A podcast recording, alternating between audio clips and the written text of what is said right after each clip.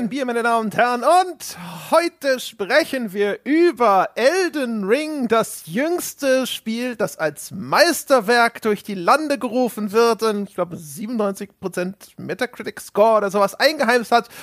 Und wie es gute Podcast-Tradition ist, stellen wir die Frage, wirklich Meisterwerk? Oder haben alle anderen nur wieder die Welt nicht verstanden und wir müssen es erklären? Wer zum Erklären angetreten ist, das verrate ich jetzt nämlich einmal Jochen Gebauer. Hallo Jochen. Hallo, und haben wir nicht etabliert in unserem letzten Wasserstandsmeldungspodcast zu Elden Ring, dass ich ab jetzt der Elden King bin? Es geht schon wieder los wie beim Mass Effect. Also nächste Woche bist du auch schon wieder einen anderen Ehrentitel dir andichten. Entschuldigung bitte. Also ich lasse es mir gefallen, wenn man jetzt nicht Elden King jedes Mal sagen will, aber Eure Hoheit oder Sire ist zumindest mal Minimum drin. Ihre Gnaden? Ja, vielleicht lasse ich gerade noch so durchgehen und wenn ich nächste Woche wieder einen anderen Titel haben möchte und sei es ein akademischer Titel, dann darf ich. Nun denn. Ja, auf jeden Fall ebenfalls äh, die Eldenkönigin anwesend, Dom Schott. Hallo Dom. Herzlich willkommen zur ersten Folge der Elden Ring Diaries. Äh, in den kommenden 2500 Folgen werden wir euch mitnehmen auf eine wundersame Reise durch ein wunderliches Spiel. genau, Surprise. Das ist das Einzige, was wir jetzt noch machen. Übrigens, die kompletten ja. anderen Podcasts sind eingestellt. Es ist jetzt nur noch Elden Ring Diaries 1, 2, 3, 4, 5 so weiter, die nächsten fünf Jahre. Toll. Ich freue mich ganz doll auf dieses Projekt mit euch. Das wird super. Ich sehe schon unsere Wochenpläne vor uns. Montag Elden Ring, Dienstag Elden Ring, Mittwoch Elden Ring, Donnerstag Elden Ring, Freitag Magazin gefolgt von Elden Ring. ja, genau. Und Sebastian fasst im Magazin auch einfach nur zusammen, wie bei so einem Staffelfinale, was in den letzten vier Folgen Elden Ring passiert ist. ja, genau. Sonntags der große Lore-Podcast. Ja. Also wir müssen schnell, glaube ich, weitermachen, weil ich merke, je länger ich drüber nachdenke, desto näher rückt der Pitch an euch. Also ich finde das eigentlich gar nicht so schlecht. Dein Leben. Die letzten zwei Wochen bestand mein Leben schon nur aus Elden Ring. Ich glaube nicht, ja. dass ich das noch länger fortsetzen kann. Wir sollten das vielleicht mal ganz kurz erklären für die Menschen dort draußen, die noch nicht Unterstützerin oder Unterstützer dieses Podcastes sind und deswegen vielleicht gar nicht wissen, wovon ihr redet. Denn André und Sebastian, sage ich schon, nein, André und Dom, die haben äh, Dark Souls gespielt, Dark Souls 1 und Dark Souls 2 und haben da Diaries, also Tagebücher in Podcast-Form darüber geführt. Und äh, sie waren, glaube ich, der Meinung, dass das eine echt nette Idee ist, als sie damit angefangen haben. Und als sie dann das 723. Dark Souls 2 Diary gemacht haben, haben sie wahrscheinlich jetzt spontan beschlossen, das machen wir mit Elden Ring genauso. Das ist ja viel kürzer. so oder so ähnlich ist es, genau. Also bei Dark Souls 2 haben wir uns schon voll kalkuliert, das Spiel war viel länger als erwartet. Bei Elden Ring waren wir klug. Wir sind die ganze Zeit dabei, uns gegenseitig zu high-fiven, weil wir bei Elden Ring gleich gesagt haben, nein, wir machen jetzt nicht gleich noch irgendwelche Elden Ring Diaries. Erstens ist es nicht zumutbar für die Menschen, die auch mal was anderes interessiert als From Software Spiel Diaries und zum anderen nach Dark Souls 2 werden wir keine Lust haben, direkt wieder so ein Mammutprojekt in der Detailbetrachtung zu unternehmen. Ich, ich, finde, du musst das viel entschiedener sagen. Ich glaube nicht, dass wir jemals in unserem Leben Elden Ring Diaries aufnehmen werden. Wie soll das denn funktionieren? Also alleine, also diese riesige Spielwelt, in der so viele Dinge passieren, über die wir heute sprechen werden. Ich sehe nicht, wie wir das einfangen sollen mit irgendwelchen Podcast-Tagebüchern. Äh, unmöglich. Ist nicht möglich. Ich höre immer nur mi, mi, mi, mi, mi. Ja, ihr müsst, du musst dich mal, Dom, du musst dich mal mehr auf das Positive konzentrieren. Ja, nicht immer ja. nur, warum Dinge nicht gehen. Ja, das höre ich ständig. Ich soll mich auf die positiven genau, Dinge konzentrieren. Du musst Möglichkeiten schaffen. Create opportunities. Ja. ja. was soll ich sagen? Das sind keine Probleme, es sind ja nur dornige Ja, es sind Chancen. Ich wollte gerade sagen, man muss das als Chance begreifen. ja, also ich, ich meine, bei Dark Souls 2 sind wir ja auch häufig nach dem Musterverfahren. Wir waren zwar zu dem Zeitpunkt an völlig unterschiedlichen Orten und dann haben wir uns halt eben auf eine Linie geeinigt. Ich sag mal, gehen würde es schon. Nur machen werden wir es nicht. Exakt. Darauf wollte ich hinaus. macht ja, macht ja ohne den Elden King auch überhaupt keinen Sinn. Ja, richtig. Ja, das stimmt, das stimmt. Jochen sollte vielleicht einfach mal seine eigenen Diaries. Äh, ich trinke jetzt ja ein Bier. Ja, auch wenn wir hier um 13.11 Uhr äh, aufnehmen, also etwas früh am Tag und deswegen trinke ich nur ein Naturradler der Engelbrauerei aus dem schönen Care-Paket von Karsten, das neulich bei mir ankam. Äh, der Mann, André hat den glaube ich schon mal äh, gelobt an dieser Stelle, ähm, der bei unserem tollen Musikvideo als herrlicher Headbanger aufgetreten ist und der hat uns eine schöne Lieferung geschickt von der Engelbrauerei aus Kreilsheim und von denen habe ich tatsächlich noch nie etwas getrunken weil Kreilsheim, ja, der Elton King, der kennt sich hier auch mit Geografie aus. Kreilsheim liegt in der Nähe von Stuttgart und eine Sache konnte man Menschen aus Stuttgart noch nie nachsagen und das war, dass sie Bier brauen konnten. Jetzt bin ich mal gespannt, ob die Kreilsheimer das besser können oder ob das Stuttgarter Bierbrauereitum ansteckend ist. Sieht man, so, ja, sieht man auch in Nordhessen oder so. Weißt du, wenn einer sozusagen diese Antikrankheit entwickelt hat, dann steckt er alle drumrum an. Ich habe das neulich ja schon äh, verköstigt, auch das äh, Radler und also es war ein hervorragendes Care-Paket, das der Carsten da geschickt hat.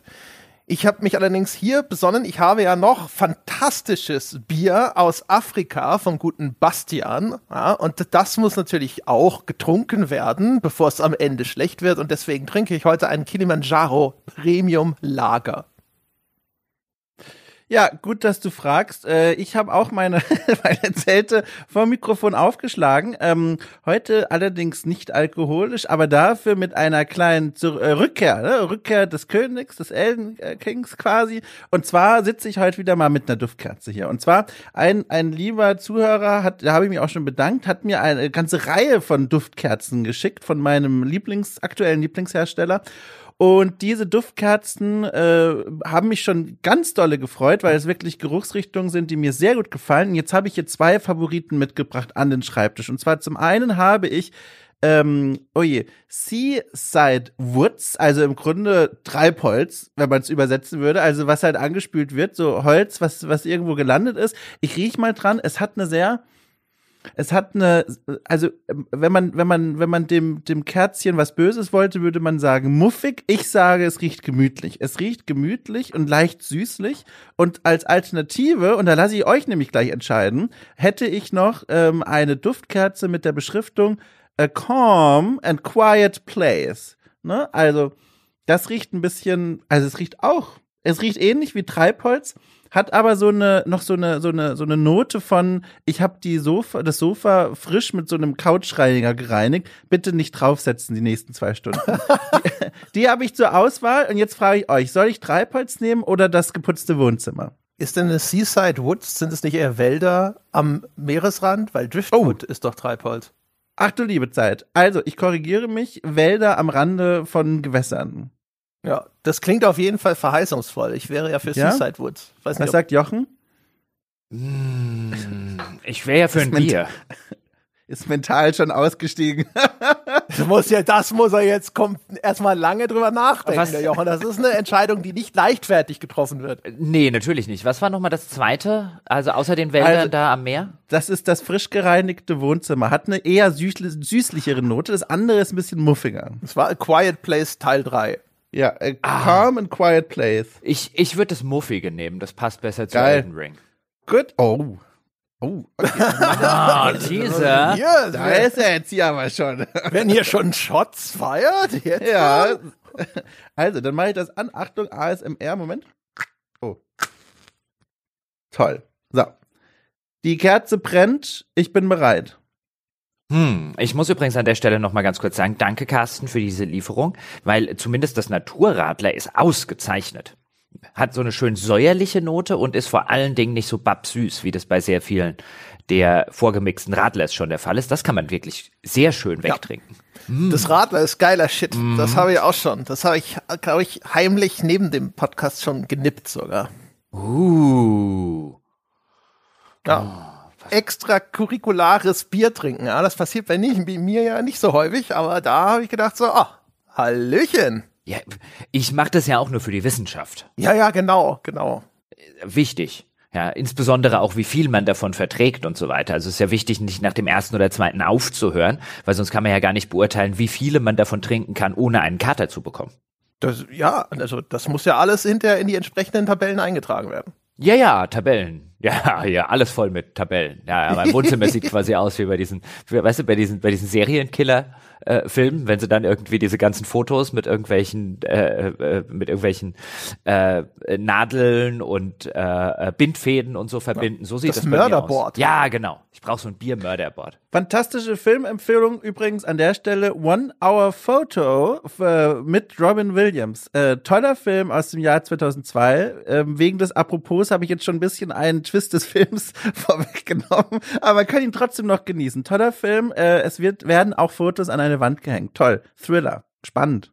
Ja, ein äh, Robin Williams, atypisch besetzt. Ja, aber toll. Da hat Dom mal wieder Klassiker von den Jahren lange vor seiner Geburt nachgeholt. Richtig, geboren äh, vor wenigen Jahren, frisch hier an den Tisch gesetzt. Nee, äh, ist gut, guter Film, kann ich nur empfehlen. Schön, wirklich schön.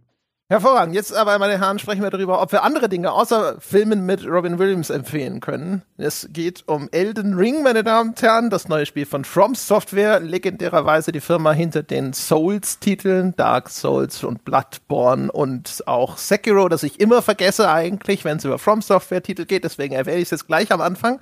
Dann habe ich es einmal genannt und dann können wir auch gleich wieder alle vergessen gemeinsam, dass es existiert. Genau, und diesmal gibt es das Ganze in einer Open World. Es sind Third-Person-Action-Rollenspiele, bekanntermaßen alle mehr oder weniger knifflig, insbesondere wenn man neu an die Serien rankommt, weil sie sich häufig nicht allzu ausgiebig erklären und man bestimmte Dinge erstmal wissen und verstehen muss, damit man sich das Leben ein bisschen leichter machen kann. Und wie gesagt, der Leumund von Elden Ring gewaltig hervorragend. Es wird teilweise als quasi Revolution des Open-World-Genres gefeiert und so weiter und so fort. Jetzt haben wir wirklich viel Zeit, glaube ich, allesamt in dem Spiel verbracht. Ich habe wirklich fast 100 Stunden Elden Ring auf der Uhr. Ich bin aber tatsächlich noch nicht ganz durch, durch sogar. Da ist eigentlich immer noch genug übrig, aber genügend Spieleindrücke, um mal ausgiebig darüber zu reden. Wo fangen wir an? Gibt's Leute? Gibt es, meldet sich jemand irgendwo? Schnipst jemand mit den Fingern? Vielleicht eine kleine Beobachtung im Vorfeld noch. Das war was ganz Besonderes, was ich zuletzt beim Release von GTA 5, glaube ich, erlebt habe, dass wirklich alle in meiner Freundesliste online waren und Elden Ring gespielt haben. Habe ich schon lange nicht mehr erlebt, dass so viele Menschen zur gleichen Zeit, also zum Startpunkt, zum Release eines Spiels, gebannt auf dasselbe Hauptmenü und dann dieselbe Spielwelt gestarrt haben, war, also man hat gemerkt, dieses Spiel hat, ist vorsichtig gesagt, die Menschen interessiert. Mhm. Also ich fand, ich fand einen Vergleich relativ krass, ähm, nämlich zu Horizon 2, dem Forbidden West, was wir an dieser Stelle vor nicht allzu langer Zeit auch schon besprochen haben. Und ich fand A krass, wie viel mehr Leute, zumindest in meiner Wahrnehmung, in meiner Bubble, wenn man auf Steam-Zahlen und Co. geguckt hat, äh, das gespielt haben im Vergleich jetzt zu einem Horizon 2. Jetzt bevor jetzt jemand einwendet, ja, aber das ist doch nur für PlayStation erschienen äh, und so weiter. Ja, natürlich, nur bedingt vergleichbar das Ganze. Aber bei Horizon ging es mir zum Beispiel so, das haben wir ja auch zum beziehungsweise nach Release gespielt, wenn ich dort was nachgucken wollte, ähm, wo finde ich irgendwie seltenen Gegenstand XY und so weiter, dann hat das oder ist mir das immer relativ schwer gefallen, weil es für viele Sachen einfach dort draußen im Internet noch gar nichts gab. Und den direkten Vergleich mhm. dazu, bei Elden Ring, wenn ich da irgendetwas nachschlagen wollte, wurde ich sofort zugebombt mit Videos, mit äh, irgendwelchen Tippsseiten oder mit irgendwelchen Spieleseiten, die das, ähm, so macht man das, beziehungsweise so findet man das, ähm, Reddit-Posts noch und nöcher. Also ich habe schon den Eindruck, äh, genau wie Dom das sagt, dass das hier selbst für ein ich sag jetzt mal, populäres, sehr gehyptes Spiel, ähm, ist das schon ein, ein wahnwitziger Erfolg. Das war auch teilweise bei Steam, hatte das Zahlen, also nur dann die PC-Version natürlich, wo man sagen würde, holla die Waldfee, da kommen viele andere Spiele nicht mehr in die Nähe davon. Also ich glaube schon, das ist so ein Spiel, was nicht nur jetzt die ganzen From Software-Fans rauf und runter gedattelt haben, sondern wo sehr, sehr viele andere Menschen aus dem Spiele-Mainstream, um es so zu formulieren, gesagt haben, okay, das gucke ich mir jetzt mal an. Habt ihr irgendwas gesehen? Es gibt noch keine offiziellen Verkaufszahlen, oder? Nee. Nee. Ah, ich hab doch da was, doch, doch, doch. Ich schaue noch mal ganz schnell nach. Ich hab was von einer 10 Millionen auf dem PC gesehen. Ja, aber das äh, offiziell, also mh, mm, das ist wieder der Fall von, wenn man sich die Meldungen anguckt, dafür ist es eigentlich noch zu früh. Ja. Um da wirklich verlässliche Zahlen zu bekommen. Also ich sehe gerade, du hast auch vollkommen recht, das ist eine keine offiziell bestätigte Zahl zum Zeitpunkt der Aufnahme, sondern eine Schätzung über Steam Spy. Und wir alle wissen ja Steam Spy, dieses Tool, mit dem man die Besitz- und Spielzahlen von verschiedenen Titeln auf Steam einsehen kann, das ist nicht das zuverlässigste Tool oder nicht mehr oder nicht mehr gewesen, weil es gab ja Änderungen seitens Steam, ja. wo Steam Spy sogar selber gesagt hat, so, oh, oh, das wird in Zukunft nicht mehr so gut funktionieren wie früher. Es gab ja eine Phase, da war Steam Spy zumindest ab einer bestimmten Menge waren sie relativ gut in der Schätzung, also plus minus 20.000, aber es macht dann keinen Unterschied mehr, ob es eine 10 Millionen und 20.000 sind oder sowas. Mhm. Aber inzwischen, ich weiß gar nicht, wie der aktuelle Stand da ist, aber es wirkt erstaunlich breit gestreut für eben eine Spielereihe, wo man immer so ein bisschen dachte, na ja, ne, also gerade mit dem Ruf, den sie hat, dass die alle so bockschwer sind und sonst irgendwas, auch wenn das jetzt nicht in Gänze immer so zutreffend ist, ähm, man hätte eigentlich gar nicht gedacht, dass das jemals so einen großen Splash macht. Ne? Dass das groß und erfolgreich ist und sonst irgendwas, das ist schon lange, länger klar inzwischen. Aber ich bin doch überrascht, wie, wie mhm. weite Kreise Elden Ring tatsächlich ziehen kann. Vielleicht mal ein paar, äh, paar Zahlen, die man äh, jetzt vielleicht auch mit so einem bisschen, äh, einem Fünkchen Salz genießen müsste, aber die eigentlich relativ akkurat sind, weil sie nur Daten rausgreifen, die Steam von sich aus nativ hauseigen auch anbietet. Ähm, und zwar äh, was die Spieleranzahl angeht. Das kann man auch für die einzelnen Spiele im äh, Steam-Client immer ganz schön nachvollziehen. Und dann gibt's halt auch so externe Tools, die das ein bisschen besser aufbereiten. Und da ist Elden Ring jetzt Stand jetzt, Freitag, 11.03.2022, 13.22 Uhr äh, Minuten ist Elden Ring jetzt gerade auf Platz zwei bei Steam mit fast 500.000 Spielern aktuell. Die Höchstzahl waren fast eine Million Spieler aktuell, äh, äh, gleichzeitig. Und wie gesagt, das sind nicht die Gesamtkäufer oder sonst was, sondern das sind schlicht und ergreifend, wie viele Spieler sind gleichzeitig in dem Spiel eingeloggt und spielen. Wahrscheinlich auch im Online-Mode, damit sie das tracken können. Und im Offline-Mode kann man das gar nicht tracken. Also dann sind die realen Zahlen durchaus noch höher. Und das ist schon, das ist schon eine Hausnummer ähm, diese 500.000, die es jetzt sind, oder diese 900.000 zum Release. Weil wenn man da zum Beispiel ein bisschen anders, andere, moderne oder neuere Spiele anguckt, ich gucke jetzt zum Beispiel mal, ob ich es schaffe, hier irgendwie Elex 2 zum Beispiel zu finden. Ja, auch ein Open-World-Rollenspiel, was ziemlich parallel rausgekommen ist. Klassischer Vergleich auf Augenhöhe hier. da wird nochmal. Ja, paralleler Rollenspiel-Release. Qualitativ und wie viel Geld und so weiter dahinter steckt, ist ja dann wieder eine andere Hausnummer, aber einfach nur mal um, um, um die Dimensionen zu sehen. Und ich muss sagen, ich finde es hier gerade nicht. Ein bisschen so schlecht kann das doch nicht sein. Aber ich finde es nicht mal in den Top 100. Wenn du jetzt noch weiter suchst, kann ich in der Zwischenzeit noch eine weitere Zahl zu Elden Ring sagen, die man auch öffentlich einsehen kann, die ich auch sehr beeindruckend finde. Nach zwei Wochen Release, also zwei Wochen nach Release auf Steam, äh, über 200.000 äh, Bewertungen auf Steam alleine. Also nur PC-Spieler, die eine Bewertung in irgendeiner Form abgegeben haben, fast eine Viertelmillion. Das ist schon, also auch das nochmal, unterstreicht nochmal, das ist beeindruckend, wie viele Menschen dieses Spiel erreicht. Ja, das ist echt krass viel. Mhm. Ich, da, ich habe die hab, Zahlen äh, übrigens, bevor wir dann dann dann sind ja. wir damit durch. Elex 2 steht gerade auf Platz 176 mit 2500 Spielern aktuell und mit einer Höchstspielerzahl von 8000. Ja. Ich habe gelesen, dass äh, Namco, also Bandai Namco, vor, im Vorfeld, also irgendwann im Ende letzten Jahres gesagt hat, sie würden äh, einen Verkauf von 4 Millionen im ersten Monat erwarten. Das wäre dem Gefühl nach äh, sehr niedrig gestapelt gewesen, jetzt rückblickend. Also wenn die ganzen Indikatoren jetzt in die richtige Richtung deuten, dann wird das anscheinend weit übertroffen werden. Dazu passt auch, dass ich beim Start von Elden Ring gefühlt immer fünfmal bei der Anmeldung an dem scheiß Online-Server erstmal klicken muss, bevor es dann tatsächlich gelingt. Ja. Ja, also wenn wir wollen, können wir von hier aus ins Spiel einsteigen, oder? So kleiner. Ja, wir sind ja schon im Hauptmenü gerade, gedanklich. Also. Ja, genau.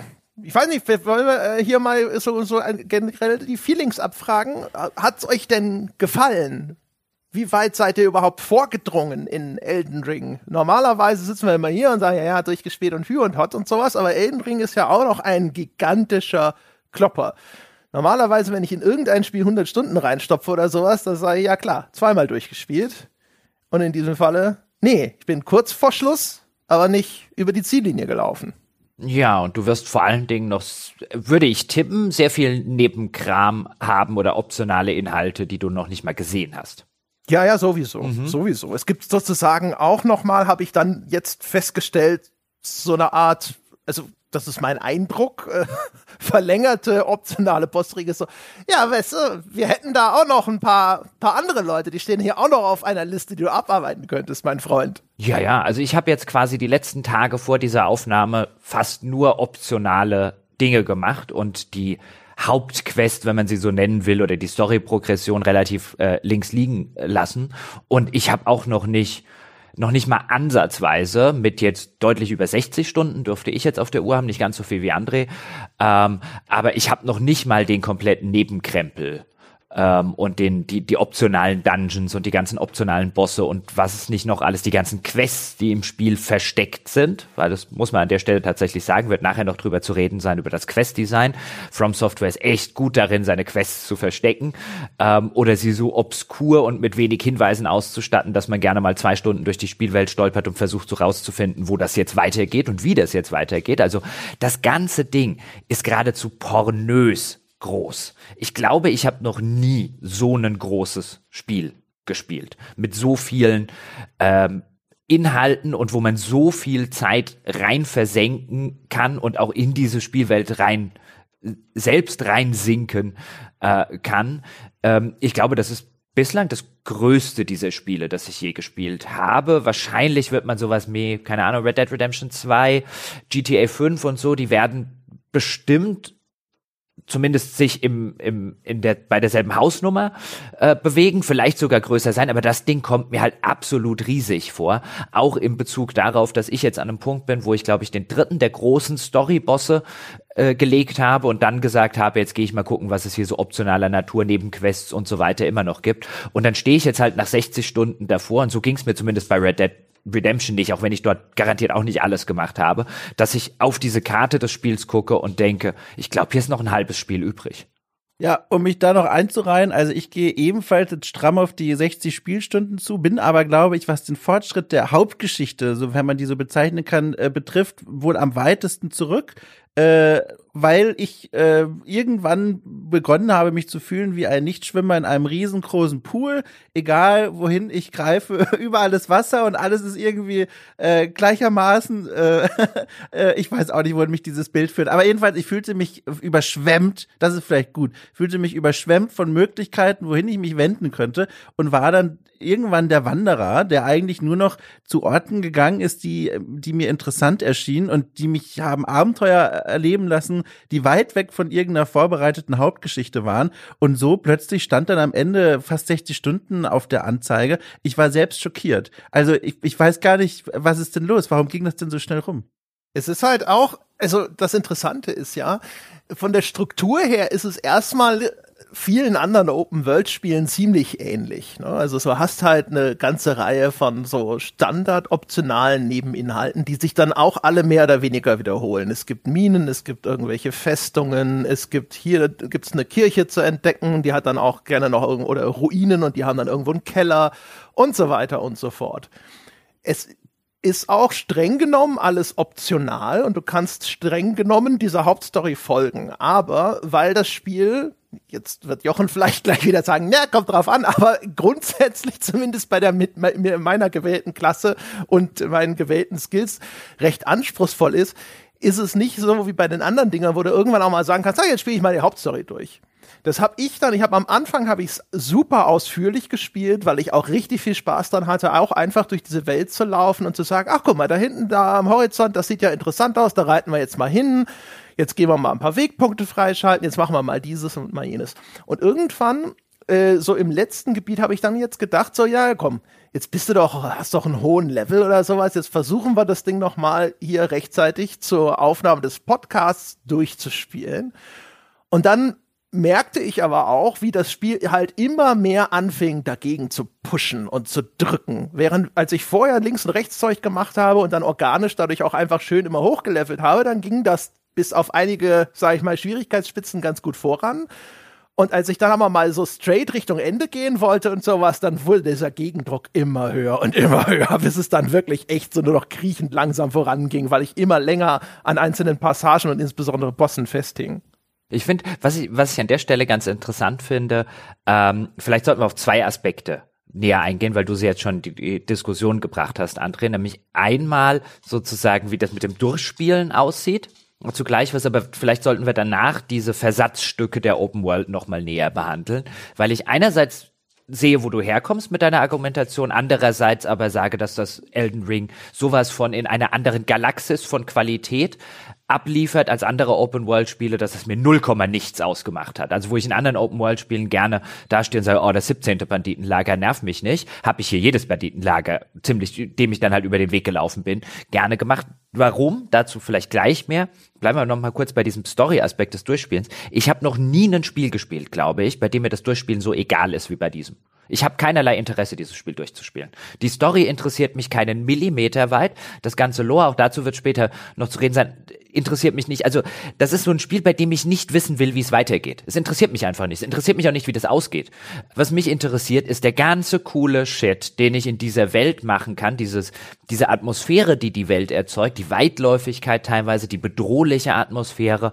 Ich habe viel, viel mehr Interesse daran, die Story vollkommen links liegen zu lassen und mir die coolen Sachen äh, anzuschauen, die es abseits äh, der Story-Progression gibt. Und mein Gott, bin ich da mittlerweile schon coolem Shit über den Weg gelaufen, der für mein Spielerleben viel, viel interessanter und spannender ist als alles, was die Hauptprogression gemacht hat. Deswegen, ich würde tippen, ich werde dieses Spiel wahrscheinlich nie durchspielen, weil an dem Punkt, wo nur noch die Story übrig ist, werde ich die Lust verloren haben. Aber das ist so ein wunderbares Spiel, wo man auch schlicht und ergreifend sagen kann, mich interessiert persönlich jetzt die Story überhaupt nicht. Ich finde die schlecht erzählt, ich finde die langweilig erzählt erzählt. Ich finde, da ist viel zu viel äh, äh, Dark Fantasy Bullshit Bingo drin. Die ganzen Leute ähm, reden auf einer prätentiös absichtlichen Weise irgendwelchen prätentiös mittelalterlichen Gulasch zusammen. Das kann alles weg. Ja, wegen mir, ich hätte auch jede Zwischensequenz abbrechen können letztlich.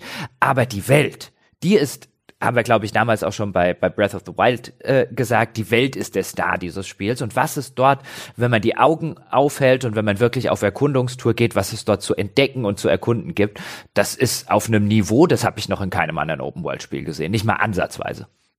Ich, ich, ich muss das auch unterstreichen. Ich finde das ganz faszinierend, gerade auch wenn ich dann wieder zurückdenke an Horizon Forbidden West, was wir chronologisch quasi vor Elden Ring gespielt und besprochen haben. Ebenfalls Open World Postapokalypse, aber dort waren wir in der Spielwelt unterwegs und sind manchmal, also mir ging es zumindest, auf Orte gestoßen, wo man gemerkt hat, Moment mal, das sieht hier sehr nach einer kleinen Arena aus, wo jetzt aber noch niemand anwesend ist, der aber später dann, wenn ich in der Hauptgeschichte den richtigen Punkt erreicht habe, sich in dieser Arena mir zum Kampf stellen wird. Aber jetzt ist da noch nichts zu holen. Und das waren so, als würde man bei einem Theaterstück schon ein bisschen zu früh im Raum sitzen und schon sehen können, wie die Leute noch da ihre, ihre kleinen äh, ja, Ausschmückungen auf der Bühne hinstellen und drapieren und bereit machen.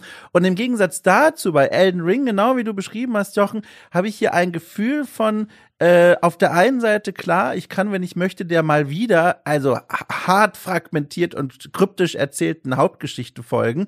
Äh, oder ich gehe einfach woanders hin. Und jetzt ist es mal endlich so in diesem Spiel, äh, dass wenn ich irgendwo anders hingehe, ich wirklich das Gefühl habe, ich stoße hier auf kleine Dioramen, kleine äh, Geschichtchen, Abenteuerchen, die manchmal gar nicht explizit Worte aussprechen, sondern mir Dinge präsentieren, die ich dann beobachte, über die ich stolpere und die manchmal auch einfach so bizarr und absurd sind, dass sie mich unterhalten. Also ich will hier auch noch gar nicht zu viel vorwegnehmen, aber auch, auch bei mir sind Dinge passiert, wo ich vom Monitor saß und mir dachte, also ich habe sowas noch nie in so einem Spiel erlebt. Was soll denn das hier? Das ist irgendwas zwischen Fiebertraum und romantisches Gemälde, was mir da vorgesetzt wird. Und, und diesen Spielstil, dieses, naja, also Hauptgeschichte ist nicht so interessant, äh, wo mich andere Open-World-Spiele dann irgendwann wieder zurückholen wollen und sagen, ja, genug gequestet, ne, jetzt guck mal wieder, wo Aloy als nächstes hin soll, kann ich hier also Stunden, Tage lang einfach nur rumreiten und diese kleinen Dioramen entdecken und genießen.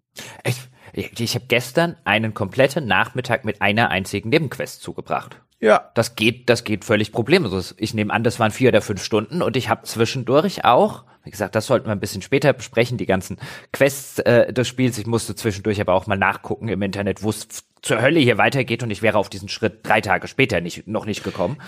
Ähm, aber was ich so brillant an dem Ding finde, was das Open World Design angeht, sind so zwei Sachen. Nämlich erstens die Tatsache, dass es komplett auf oder nahezu komplett auf irgendwelche Map-Markierungen verzichtet und dir stattdessen eine sehr detaillierte Map zur Verfügung stellt, die du einfach in-game aufrufen kannst und wo du zum Beispiel einzelne Gebäude drauf siehst. Und wenn du die, den Kartenabschnitt, also die Spielwelt in unterschiedliche Regionen unterteilt und in jeder Region gibt es ein oder mehrere Kartenfragmente, äh, zu finden, die auch dann in dem, in dem Nebel, der da drüber liegt, wenn du noch nicht aufgedeckt hast, wird dir aber angezeigt, wo sich dieses Kartenfragment verbirgt. Und dann kann man da zum Beispiel sehr schnell mal hinreiten mit dem Pferd, das es jetzt gibt und das Kartenfragment aufsammeln und dann wird die Karte freigeschaltet und dort wird halt jedes Haus und die Flüsse und die Erhebungen und so weiter, die Burgen, das ist dort alles schon drauf vorgezeichnet, wie so eine handgezeichnete mittelalterliche Karte, die sieht alleine schon fantastisch aus vom ganzen Design her und dann mache ich die auf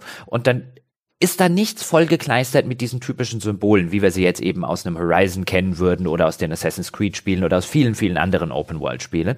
Und die Tatsache, dass Elden Ring seine Open-World-Inhalte nicht dadurch entwertet, dass es die zu reinen Map-Checklisten macht, ist, glaube ich, schon extrem viel wert. Also ähm, hier ist es mir, Breath of the Wild hat das auch gemacht, ich weiß, ähm, aber hier ist es mir so extrem aufgefallen, wie viel Wertigkeit etwas etwas dadurch gewinnt, dass es eben nicht einfach nur ein Symbol auf einer Karte ist, dass man dann quasi verschwinden lassen will, ja, dass das Fragezeichen von der Karte verschwunden ist oder das Banditenlagersymbol und das Weglassen davon und das Ernstnehmen seiner eigenen Inhalte, die eben nicht zur billig Massenware äh, verkommen zu lassen, die letztlich eine Checklistenpunkt auf irgendeiner Ingame-Map sind, das ist schon viel wert. Und zweitens, wie unheimlich gut diese Inhalte spielerisch mit vielen anderen Systemen verwoben sind. André hat ja zum Beispiel schon erwähnt, dass es diese Versatzstücke eben gibt. Also es gibt diese, diese Katakomben-Dungeons, es gibt die äh, Minen-Dungeons und so weiter. Es gibt eine Reihe von verschiedenen äh, kleinen ähm, kleinen Dungeons, äh, die sich, die quasi dieselben Versatzstücke benutzen, selbe, selbe Optik haben, selbe Gegnertypen drin haben, aber dann halt einfach ein bisschen dahingehend variiert sind. Und ja, das wiederholt sich ab irgendeinem Zeitpunkt. Aber das Coole ist, dass in der Regel alles, wo ich hingehe in diesem Spiel, und zwar auch jetzt noch nach 60 Stunden, das Potenzial hat, dass dort irgendetwas zum Beispiel an Loot drin ist, was ich echt gut gebrauchen kann. Und wenn ich das vergleiche mit den Assassin's Creeds und Co's, habe ich so häufig den Fall ein, warum soll ich dieses Banditenlager jetzt machen? Da ist, ich werd, da wird nichts drin sein, was ich ansatzweise gebrauchen kann. Ähm, ich brauche kein Geld mehr, ich brauche an dieser Stelle des Spiels keine Erfahrungspunkte mehr. Es ist wirklich nur noch der nervige Punkt auf der Minimap, von dem ich dann, oder auf der Ingame-Map, von dem ich dann einfach will, dass er verschwindet. Und bei Elden Ring, einfach weil das weil das auch bis, bis auf die Belohnungen und bis auf die Verzahnungen der unterschiedlichen Mechaniken von Dingen, die ich im Spiel upgraden kann, also seien das mein Charakter selber, seien das seine Waffen und so weiter, das so gut verzahnt ist und so clever ausbalanciert ist, dass es selten, natürlich passiert es mir, dass ich über drei äh, Orte stolpere, an denen ich am Ende eine Waffe und irgendwelches Zeug finde, was ich nicht benutzen kann oder was ich nicht brauche. Aber die Option, etwas zu finden, was mich wirklich handfest plötzlich wieder stärker macht, die existiert auch nach 60 Stunden in der Open World. Und da kommt kein einziges anderes Open World Spiel auch nur ansatzweise ran an, an, an diesen Aspekt. Weiß nicht, wie ihr das seht. Ja, und um nochmal da auch nochmal einzuhängen und nochmal sogar herauszuheben, das Spiel, Spiel geht ja sogar nochmal eine Ebene tiefer. Nicht nur, dass es äh, diese Quests, die du beschrieben hast, so anbietet, die man dann finden kann, sondern es erzählt ja auch diese Geschichten, ohne sich in diese Queststruktur unbedingt reinbegeben zu, zu wollen oder zu müssen. Also diese Spielwelt hat aus sich heraus so eine eigene Dynamik, die so einen ganz eigenen Charme hat. Also man kennt das ja zum Beispiel so dynamische Spielwelten in dem Sinne eines zum Beispiel Far Cry, auch Open World, da laufe ich rum und dann, haha, lustig, ein Bär sieht mich, möchte mich angreifen, oh, zufällig ist ein Biber da und jetzt kämpft eben Bier, Bär gegen Biber und ich schaue zu und finde das lustig. Das ist so, was man zum Beispiel an dynamischen Open Worlds kennt. Viele andere Open Worlds funktionieren dann so, dass du an einen Punkt kommst, dort warten Leute auf dich, du redest mit denen und es schaltet eine neue Quest frei und jetzt bewegen sich Dinge in der Spielwelt, die du im Rahmen dieser Quest erledigen musst. Du musst jemanden beschützen, du musst einen Angriff unterstützen, solche Dinge. Aber bei Elden Ring passiert das ganz, ganz oft, dass du eben auch Szenen siehst. Das war das, was ich vorhin meinte mit diesen Dioramen, die völlig unabhängig von deinen Handlungen in der Spielwelt passieren und denen du begegnest und dir aus so einer reinen ehrlichen Neugier, möchte ich fast schon sagen, ohne getrieben zu sein von Quests, dich fragst, was geht hier eigentlich ab? Ob das jetzt eine Kolonne von Skeletten ist, die langsam einen, einen Weg runterläuft und du dich fragst, wohin gehen die eigentlich? Ähm, oder wenn du an, an einer Gruppe von Pilgern vorbeikommst, von denen sich manche plötzlich in wilde Tiere verwandeln, oder ob du stößt auf eine Jagdtruppe, die gerade Jagd auf irgendwelche mythischen Wesen macht und die auch tatsächlich angreifen. Das sind alles Szenen, die in der Spielwelt passieren und man stolpert da so rein. Und dieses Hineinstolpern ist auch was, finde ich, was dieses Spiel ganz weit in den Vordergrund stellt. Man spielt und denkt sich, huch, und plötzlich ist man mitten in einem dieser neuen Dioramen. Ich finde halt, das Clevere ist ja auch, dass das mit der Erkundung von Elden Ring so ein mehrstufiges System ist. Also die Karte, die Jochen beschreibt, die muss man ja erst sozusagen finden. Es gibt Kartenfragmente, die in der Welt verteilt sind. Und solange du das Kartenfragment noch nicht gefunden hast, dann hast du diese detaillierte Ansicht noch gar nicht. Dann ist das alles erstmal unter einem grauen Schleier verborgen und der wiederum hat auch noch so einen Fog of War oben drüber. Und wenn du durch diesen unbekannten Bereich reitest, dann lichtest du durch das Erkunden der Welt erstmal diesen Fog of War und dann markiert das Spiel dir auch einzelne Sachen so schemenhaft auf dieser Karte, aber die detaillierte Ansicht, auf die, die du dann draufschauen kannst und sagen kannst, so, ah, guck mal, da hinten ist noch der Umriss eines Gebäudes, was ist denn das zum Beispiel, das kriegst du erst, wenn du das entsprechende Kartenfragment entdeckt hast. Und das ist schon cool, weil dadurch hast du wirklich, wenn du einen neuen Bereich betrittst, auch erstmal wirklich das Gefühl, du erkundest jetzt hier so Terra Incognita und du bist auch nicht dabei, ständig auf die Karte zu schauen, wie das in anderen Open-World-Spielen der Fall ist, weil die dir nicht automatisch sofort in den Schoß gelegt wird. Und dann bist du wirklich dabei, dich in dieser offenen Spielwelt zu orientieren und gehst einfach nach Landschaftsmerkmalen und denkst dir so, ach, was ist denn das? Es ist häufig zum Beispiel auch so, wenn du das willst, dass du, äh, dass es so eine Art Straßennetzwerk gibt, das durch diese Bereiche führt, mal mehr, mal weniger offensichtlich. Und dann kannst du die entlang reiten und dann hast du eine gute Chance zumindest, dass du weitere Wegpunkte für Schnellreise dort findest, diese Lagerfeuer äh, oder aber auch, dass dort irgendwo in der Nähe vielleicht das Kartenfragment das erste zu finden ist. Aber du kannst halt erstmal da sich wirklich frei umschauen. Und es stimmt schon, also es ist erstaunlich, wie stark einen das befreit davon, dass man das Gefühl hat, man orientiert sich anhand von solchen sekundären Interface-Layern, sondern man orientiert sich halt wirklich viel stärker innerhalb dieser Welt. Das ist schon sehr starker Innovation, äh, Innovationsstarker Immersionsschub, der dadurch geleistet wird. Ja, und nicht nur das, man orientiert sich auch, ähm, wenn man es so spielt, würde ich sagen, wie es vielleicht gespielt werden möchte oder wie einem die Entwickler zumindest Werkzeuge an die Hand geben, weil anstatt des Umstandes, dass der Entwickler die Karte zuscheißt mit irgendwelchen Symbolen, kann man das selbst tun. Und es ist so viel befriedigender, wenn man das, äh, wenn, wenn ich derjenige bin, von dem das ausgeht, wenn ich mir sozusagen auf der Karte eine Checkliste oder ein paar Erinnerungsmarkierungen setze und nicht das Spiel sagt, hier ist übrigens noch 97 äh, äh, nicht angefangene Inhalte, mein Freundchen, ja, die zeige ich dir jetzt jedes Mal, wenn du nur gucken willst, wo du hinreiten willst, damit du auch jedes Mal siehst, hier ist noch so viel Zeug, das du nicht gemacht hast, weil bei Elden Ring kann man es so machen, man kann solche Leucht äh, Wegweiser auf der Karte platzieren, dann sieht man die auch äh, zum Beispiel weit aus der Entfernung im eigentlichen Spiel. Wenn man halt wissen will, okay, keine Ahnung, da war ein besonders starkes Monster, irgendein Bossgegner, kann man das reinsetzen. Man kann aber auch sehr detaillierte Markierungen mit ganz vielen unterschiedlichen Symbolen setzen und sich sozusagen so seine eigene Karte machen. Wie zum Beispiel, ah, hier war noch ein, das habe ich dann irgendwann angefangen, mir halt einfach ähm, mit diesen Kartenmarkierungen, die ich halt selbst setzen kann, mir halt zu sagen, okay, diese Markierung XY, die steht jetzt für diese Katakomben-Dungeons, da muss ich, will ich später nochmal hin, habe ich aber vielleicht gerade keinen Bock zu oder ich brauche die Rohstoffe, die es dort in der Regel zu farmen gibt, die brauche ich jetzt gerade nicht. Und am Ende des Spiels, oder was heißt am Ende, an dem Zeitpunkt, wo ich jetzt bin, habe ich halt eine Karte, in der schon relativ viele Markierungen drin sind, aber das sind meine Markierungen, so als hätte ich mir eine Karte dieser Spielwelt gemacht. Und das ist so viel befriedigender und besser, als wenn das der Entwickler für mich tut.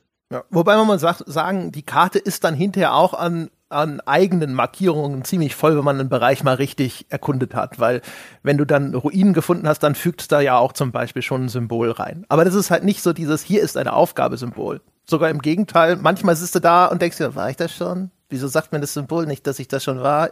Ja, ja also ich, ich, ich habe alleine, wenn ich auf, das stimmt schon, aber alleine, wenn ich auf die Karte gucke und wie die entstanden ist, ähm, nämlich ein wirklich leeres Ding, nicht wie viele andere. Du hast ein plötzlich vollgekleistertes Ding und machst es leer, sondern du fängst mit einem leeren Ding an und machst es voll. Und das ist so viel besser, weil es den, diese Progression dass ich komme in eine fremde Welt rein, ich kenne mich da nicht aus, Terra Incognita, wie du so schön gesagt hast, André, das macht das Spiel so brillant.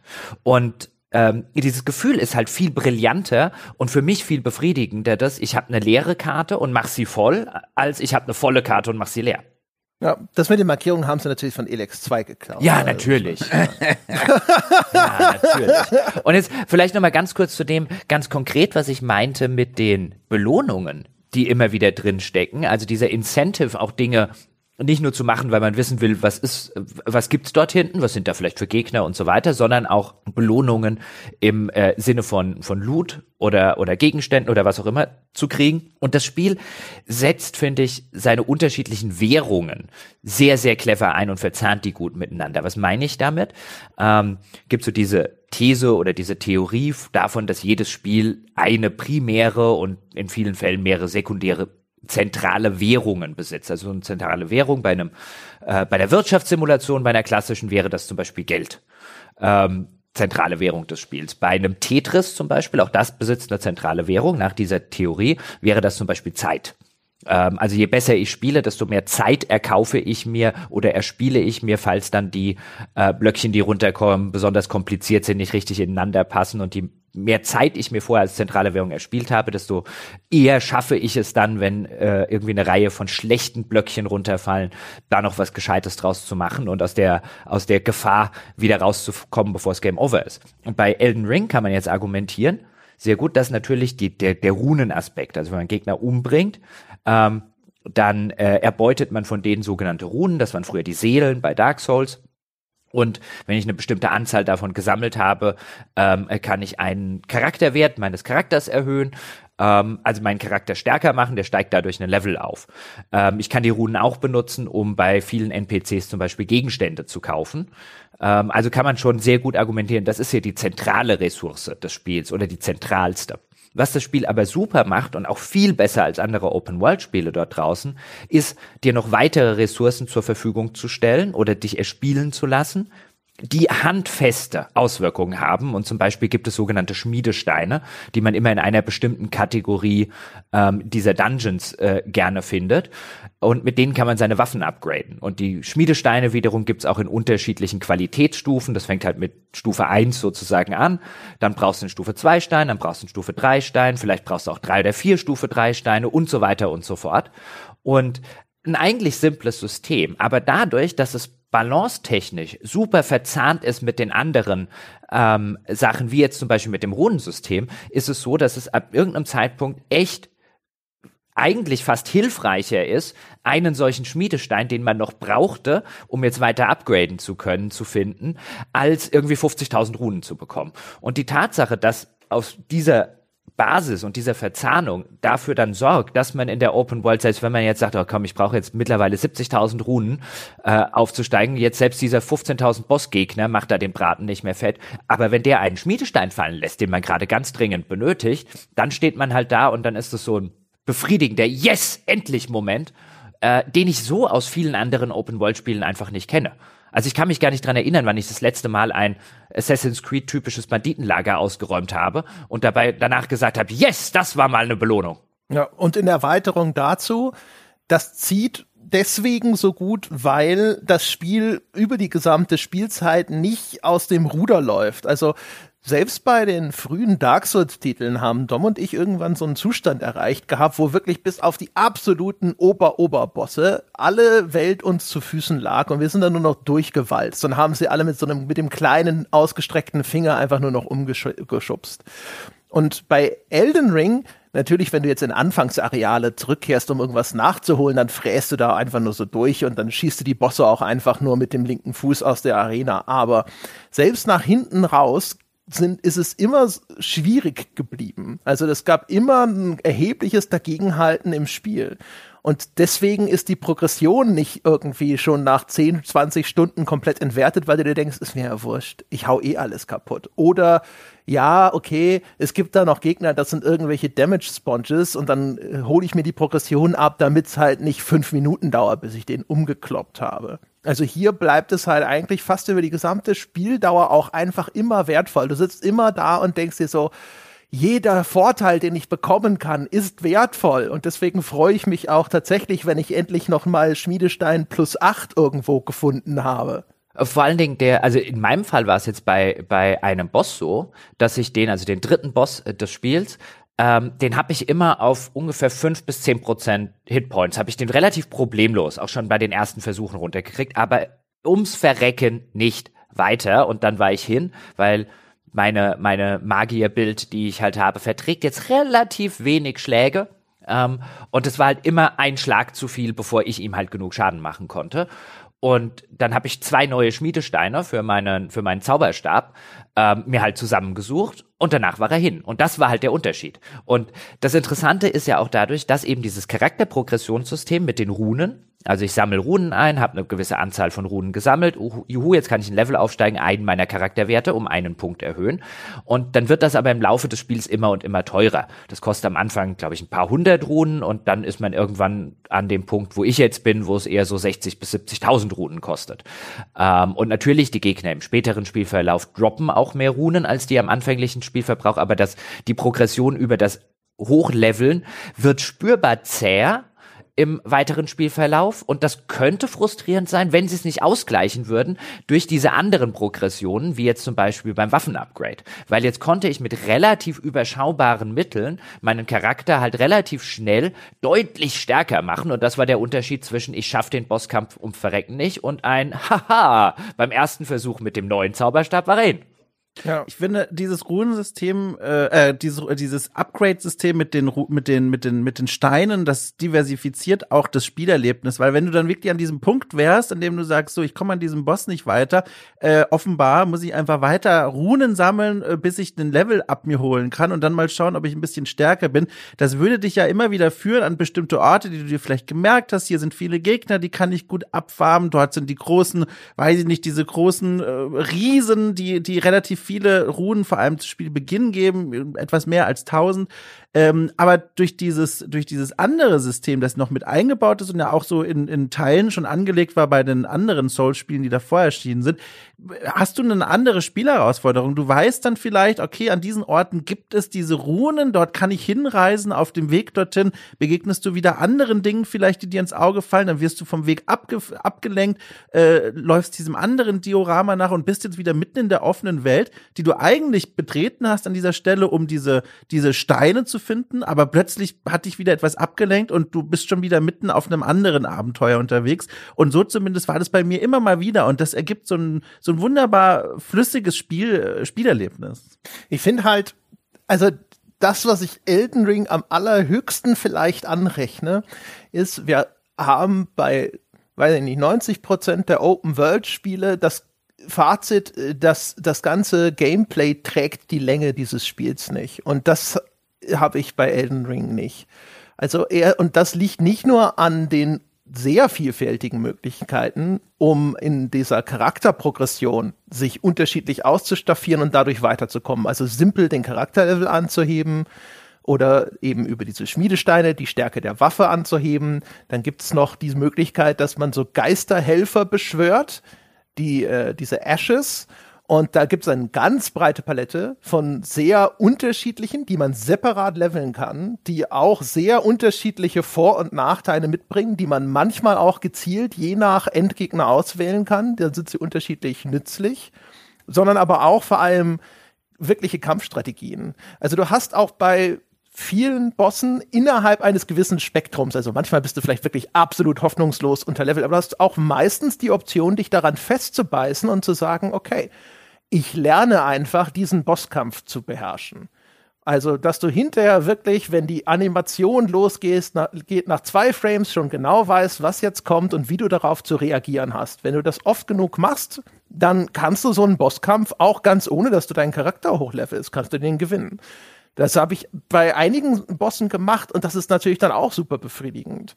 Weil du dann da sitzt und denkst dir so, der kann mir gar nichts mehr. Ich weiß im Grunde genommen schon, was er macht, bevor er es macht. Ja, auch ich weiß genau, wenn ich mich hier im Raum positioniere oder sowas, dann kann ich bestimmte Angriffe von, von diesem Gegner provozieren und dann weiß ich, dass das besonders gut ist für mich, weil das eine Möglichkeit zum Angriff bietet und solche Sachen.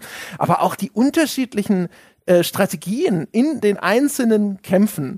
Also du kannst Gegner backstabben, indem du dich nach hinten bewegst und ihnen so das Schwert in den Rücken rammst. Da gibt es einen kleinen, äh, sag ich mal, Einfallswinkel im Rücken von zumindest vielen Gegnern, wo das möglich ist. Das ist bei manchen super. Manche kannst du total gut defensiv spielen, indem du einfach das Schild hochhältst. Du lässt sich an, an deinem Schild austoben und greifst dann an, wenn die fertig sind. Es gibt jetzt neuerdings die Möglichkeit, diesen Defensiv-Counter zu machen, also ein Konter, wenn in dem Moment, wo der gegnerische Schlag auf dein Schild auftrifft. Relativ großzügiges äh, Zeitfenster auch. Das kann schon manchmal super äh, wirksam sein. Bei Kämpfen in der Open World ist es manchmal gut zu Pferd, manchmal ist es auch schlecht zu Pferd, manchmal ist es gut zwischen äh, Pferd und zu Fuß zu wechseln. Manche Gegner sind gut mit Fernkampf zu bekämpfen, manche Gegner sind gut, wenn du bestimmte Elementarangriffe benutzt. Es gibt auch die Variante, die ich ab und zu benutzt habe, die super ist, wenn du vergiftete Pfeile benutzt und dann hast du diesen äh, Fist of the North Star du bist schon tot, du weißt es nur noch nicht Effekt. Dann stellst du dich einfach in eine Ecke und guckst so, wie so diese Lebensleiste langsam runtertickt.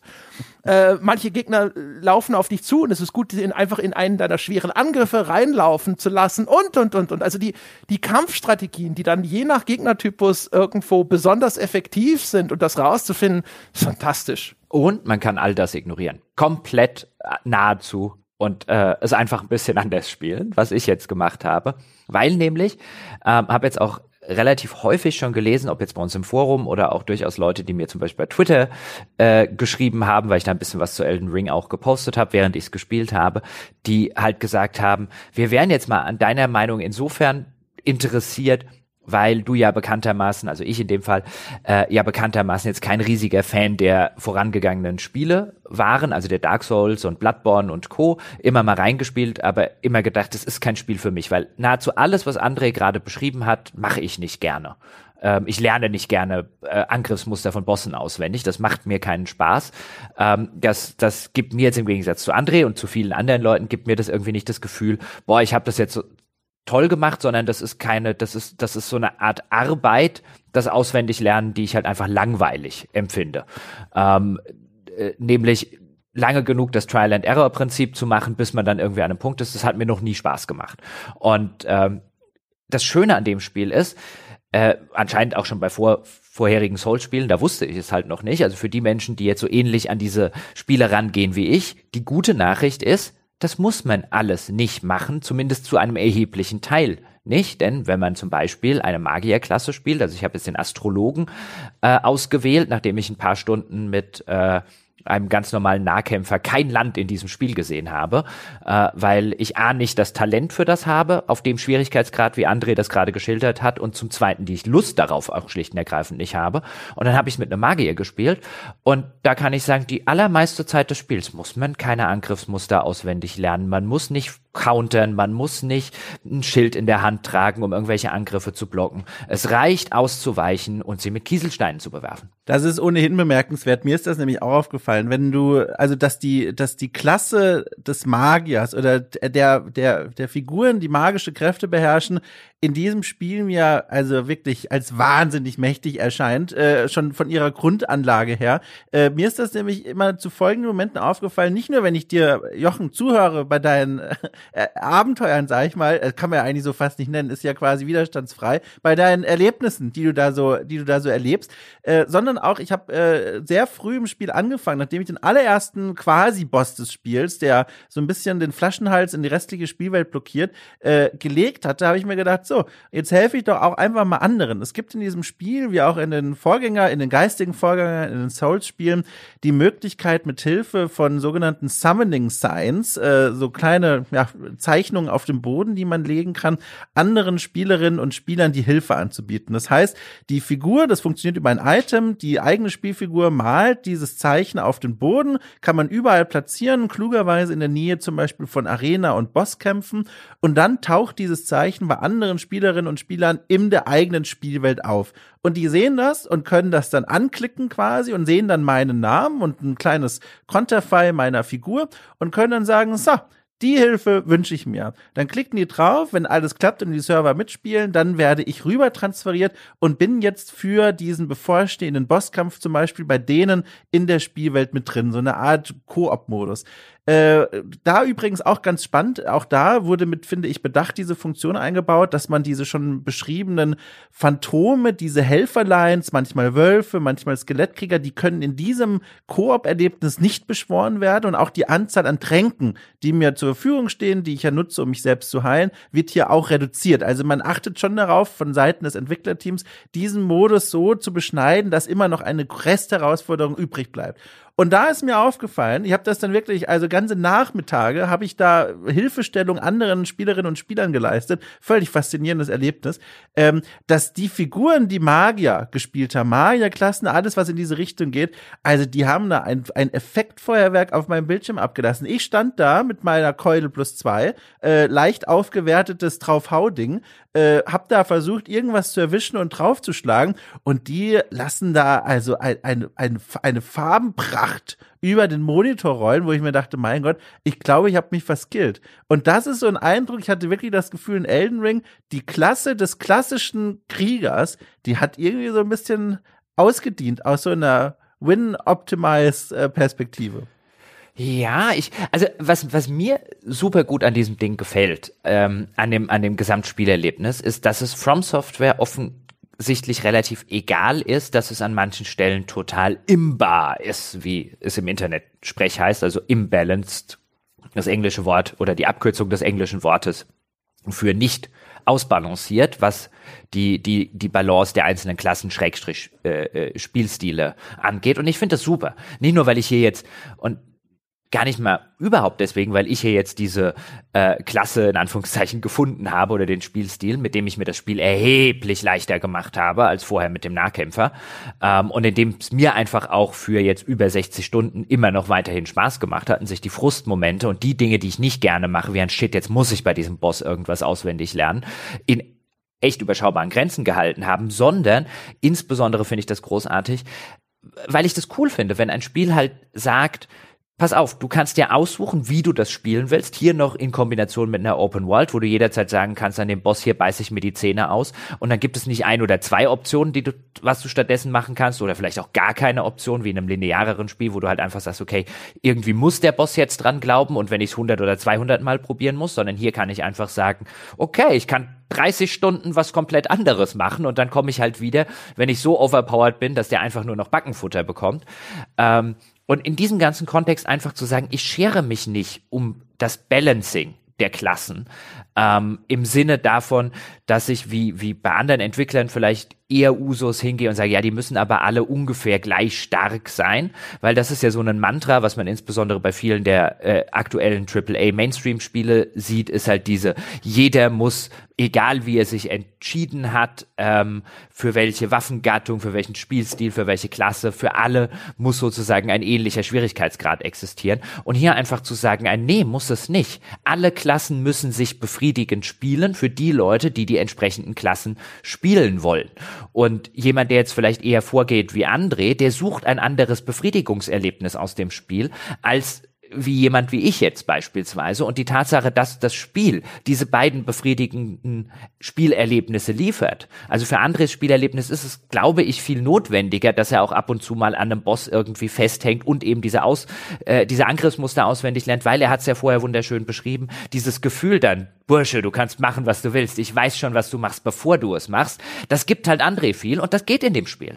Und mir gibt sowas wenig bis gar nicht, aber ich genieße es einfach von, von, keine Ahnung, 20 Metern Entfernung mit meinem, der Anfangszauber heißt übrigens Glitzersteinkiesel, einfach Leute mit Kieselsteinen zu bewerfen und dann sterben die. Das ist super. Ja, fühlt sich ein bisschen an wie ein riesengroßer, schöner Sandkasten, der aufgeschüttet wurde. Alle Kinder der Nachbarschaft, das sind wir, Spielerinnen und Spieler, wurden eingeladen, da zu spielen.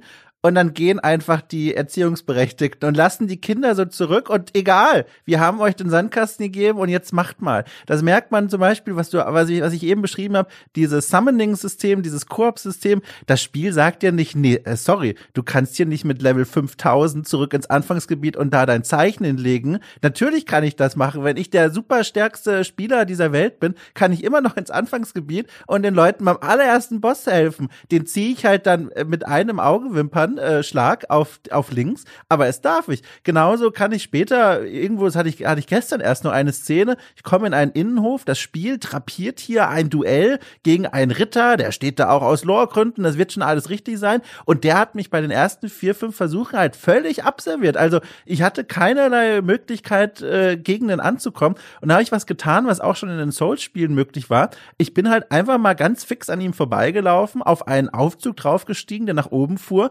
und dieser Krieger lief mir hinterher und fiel in den Aufzugsschacht. Und das Spiel sagt dann nicht irgendwie, ah, naja, also das machen wir aber nochmal, sondern nö, ich habe seinen Loot bekommen, mir wurden die Runen gut geschrieben, good job. Und das finde ich halt toll. Ja, das, das Ding ist natürlich jetzt, also im Positiven wie im Negativen, dass das auch endlich, möchte man sagen, nicht eines dieser Spiele ist, die das Gefühl haben, okay, der Spieler ist halt ein bisschen beschränkt, ne? Dem müssen wir quasi alles schön vorkauen und muss ihm bei allem helfen, sondern es setzt sich dort ab und es sagt halt jetzt, probier halt aus. Also auch zum Beispiel das, was Jochen beschreibt, das ist ja nichts, was du vom Spiel gesagt bekommst. Ne? Wenn du die Spielerfahrung suchst, ist das die Klasse und die ist auch irgendwie für das und das ist die einfacher oder sowas, das musst du halt rausfinden. Und du kannst sau viele Kämpfe, die am Anfang brutal schwer wirken, durch Experimentieren dann zumindest erheblich einfacher machen. Es gibt später im Spiel gibt's da so ein Boss-Duo, da, das hat mich total an Ornstein, Ornstein und Smaug aus Dark Souls 1 erinnert. Ist auch ein, ein pummeliges Michelin-Männchen und so ein Dals im Verschnitt, ja. Das ist dieses Duo der Götter, Götterskalpe, die da auftreten. Und das war entsetzlich brutal. Und dann fängst du halt an, rum zu experimentieren was sind denn vielleicht zum Beispiel unterschiedliche Waffenattribute, die gegen diesen Gegner besonders wirksam sind? Und diese Gegnertypen kennst du schon aus vorher im Spiel, die triffst du auch vorher schon einzeln. Gegner-Recycling wird nach hinten raus ein bisschen problematisch in dem Spiel, aber es wurscht auf jeden Fall. In dem Fall war es schon klar, okay, Blutschaden ist gut. Und dann stellst du dein Schwert schon mal auf Blutschaden um und probierst danach mit den verschiedenen Summons, diesen Geisterwesen, die man beschwören kann, die dir helfen können, probierst ein bisschen rum. Welche sind denn vielleicht besonders gut geeignet? Welche haben genügend äh, Health zum Beispiel, auch wenn ich sie entsprechend hochgelevelt habe, dass die mir länger einen von den beiden beschäftigen können. Und auf die Art ging es dann hinterher doch. Und es gibt zum Beispiel einen anderen Gegner, da kriegst du eine ganz bestimmte Waffe, die ist am Anfang des, äh, dieser Boss-Arena, wird dir die in die Hand gedrückt. Die brauchst du für diesen Gegner. Und dann kämpfst du gegen den und ist am Anfang erstmal schwierig. Und dann habe ich gedacht so, ja, Moment mal, kann ich die eigentlich auch upgraden? Dann bin ich zurück. Es gibt diesen Hub, die Tafelrundenfeste. Das ist so ein separater Hub-Raum, in dem man hingeht. Und das sind zentral so alle Händler und alle Upgrade-Stationen. Und sie siehe da, ja, wie alle anderen Waffen auch, lässt die sich upgraden. Da habe ich die mal auf plus 6 hochgepumpt, bin zu dem Boss zurück. Aber war das alles gar kein Problem mehr. Aber du musst halt, du musst halt einfach da sitzen und sagen so jetzt, okay, was, was fallen mir denn an Lösungsstrategien für dieses Problem ein? Ja, oder du spielst Magier. Ja, hat, der hat Kieselsteine dabei. Ja, und im, im schlimmsten. Bin mal gespannt, wie das später im Spiel wird. Ob, das, ob du da wirklich so durchmarschierst. Im schlimmsten. Es ist ja nicht so, dass ich nicht sterbe, meine Damen und Herren, bevor es jetzt in den falschen Hals reinkommt. Ich sterbe schon noch oft genug in diesem Spiel zu 90 Prozent wegen meiner eigenen Blödheit beziehungsweise Überheblichkeit, weil ich dann halt wieder in irgendeinem Dungeon zu äh, zu schnell in einen Raum reinstolpere, ohne vorher mal zu gucken und über das Auto-Target-Feature. Das kann man so ein bisschen als äh, als Modus benutzen, der einem schon Gegner dann anzeigt, bevor man sie selber gesehen hat, insbesondere wenn sie irgendwie im Dunkeln an der Wand hängen ähm, oder von der Decke runter oder sonstige Geschichten. Wenn ich da vorsichtig vorgehe, ähm, dann komme ich da schon relativ gut und mit relativ wenigen Toten durch. Ähm, aber äh, äh ich gehe. Ja, da fehlt mir dann die Geduld häufig genug. Also ich sterbe da schon genug. Es gibt auch durchaus Bosse, die mich drei, vier, fünf Mal umhauen. Ähm, bevor ich es dann schaffe, was aber letztlich bei mir zu 95 Prozent schlicht und ergreifend daran liegt, dass ich, äh, dass ich dann zu spät gedodged bin oder noch versucht habe, einen Zauberspruch unterzukriegen, wo man eigentlich vernünftigerweise hätte sagen müssen, nee, Weißt du, Geduld, das ist generell sowieso äh, eine Tugend, die das Spiel, glaube ich, in allen Spielstilen erwartet ähm, und verlangt, ist, dass man halt nicht zu übermütig rangeht und halt sagt, nee, der eine Schwertstreich zusätzlich, der muss jetzt nicht sein, lieber gleich ausweichen, ähm, Gegner sein, sein Attacke-Festival fahren lassen, gucken, dass man keinen Schaden frisst und dann wieder, ja, mühsam ernährt sich das Eichhörnchen und so. Es ist nicht so, dass ich da nicht relativ häufig sterben würde, aber es gab jetzt bis auf einen einzigen Bosskampf noch nichts im Spiel, ähm, was mich vor längere Probleme gestellt hätte oder an den Punkt gebracht hätte, wo André jetzt sagt, ich muss jetzt den, die Angriffsmuster und so weiter der Bosse auswendig lernen. Das ging bislang alles relativ gut und ich habe zumindest offensichtlich schon sehr viel ähm, der, sehr viele der späten optionalen Bosse des Spiels gelegt. Das liegt aber auch daran, dass der Magier ab irgendeinem Zeitpunkt, wenn man dann den entsprechenden, äh, den, den besten Zauberspruch im Spiel, der liegt halt einfach irgendwo in der Spielwelt herum.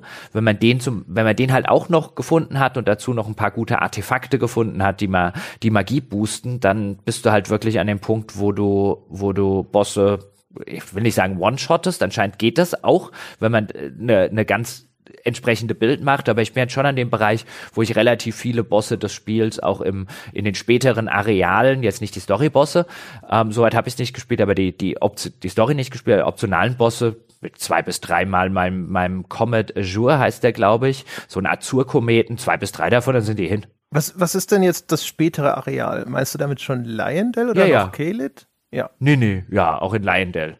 Da gibt's gibt einige von denen, wie gesagt, ich habe ziemlich viel erkundet ähm, mir ziemlich viel optionalen Krempel angeguckt, bin auf, habe mich auf die Suche nach diesen diesen Schmiedesteinen gemacht. Also das mit dem Magier, es gibt auch zig Videos im im Netz. Also das ist anscheinend schon eine ziemliche Imba äh. Ähm, die halt einfach sack viel Schaden macht und in Kombination mit den, mit den Beschwörungen, die Dom jetzt schon erwähnt hat, also dass du bei nahezu jedem Bosskampf, nicht wirklich ganz bei jedem, aber bei nahezu jedem Bosskampf dir noch ein, ein Helferlein beschwören kannst und da habe ich so eine kopflose Luthel heißt die, glaube ich. Mit der habe ich in der Zwischenzeit meinen, am Anfang habe ich die ganze Zeit die Qualle benutzt, so eine riesen rumschwebende Qualle, die halt Schaden gefressen hat wie Sau. Und äh, jetzt benutze ich diese kopflose Ritterin, die frisst noch mehr Schaden wie Sau, macht auch noch ein bisschen was. Und ähm, die Taktik, die lenkt den Boss oder die Bosse ab, während mhm. ich aus der Entfernung Kieselsteine drauf werfe. Die funktioniert von Anfang bis Ende bislang super. Ist ja eine, echt eine super Ergänzung zu deinem Spielstil, ey. Also ich habe auch, also als ich dir auch schon mal, also als wir schon mal über das Spiel gesprochen haben, zugehört habe, habe ich mir auch gedacht und dieser Eindruck hat sich jetzt sogar noch mal verstärkt.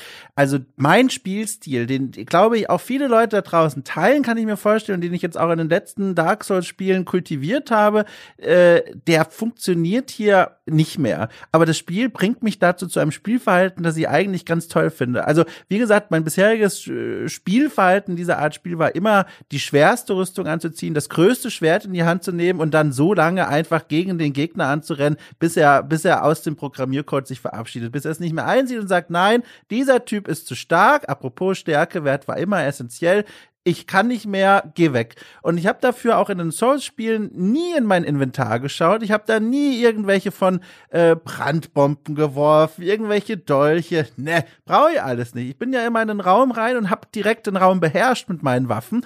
Und das funktioniert jetzt einfach nicht mehr. Zumindest in meinem Spielerlebnis. Ich kann einfach nicht mehr wie früher zu einem Boss gehen und erwarten, dass ich den womöglich auch noch mit meiner Lieblingsstrategie cheesen kann. Da habe ich auch schon mit André drüber gesprochen, was früher früher immer wunderbar ging in den Souls-Spielen, war immer nah ran, immer auf die Füße und wenn der Gegner seine Angriffsanimation startet, einfach im Kreis um ihn herumlaufen, bis er fertig ist, dann steht man hinter ihm und kann zuschlagen, bis die Animation von vorne beginnt. Das ist jetzt nicht mehr möglich. In Elden Ring gibt es immer, fast alle Gegner haben einen Angriff, der dieses Umkreisen verhindert, mit dem man dann wieder weggestoßen wird von seinem Ziel. Und das brachte mich jetzt tatsächlich auf den Trichter, also so komisch das auch klingt, mein Inventar und auch das hier eingebaute Crafting-System zu benutzen.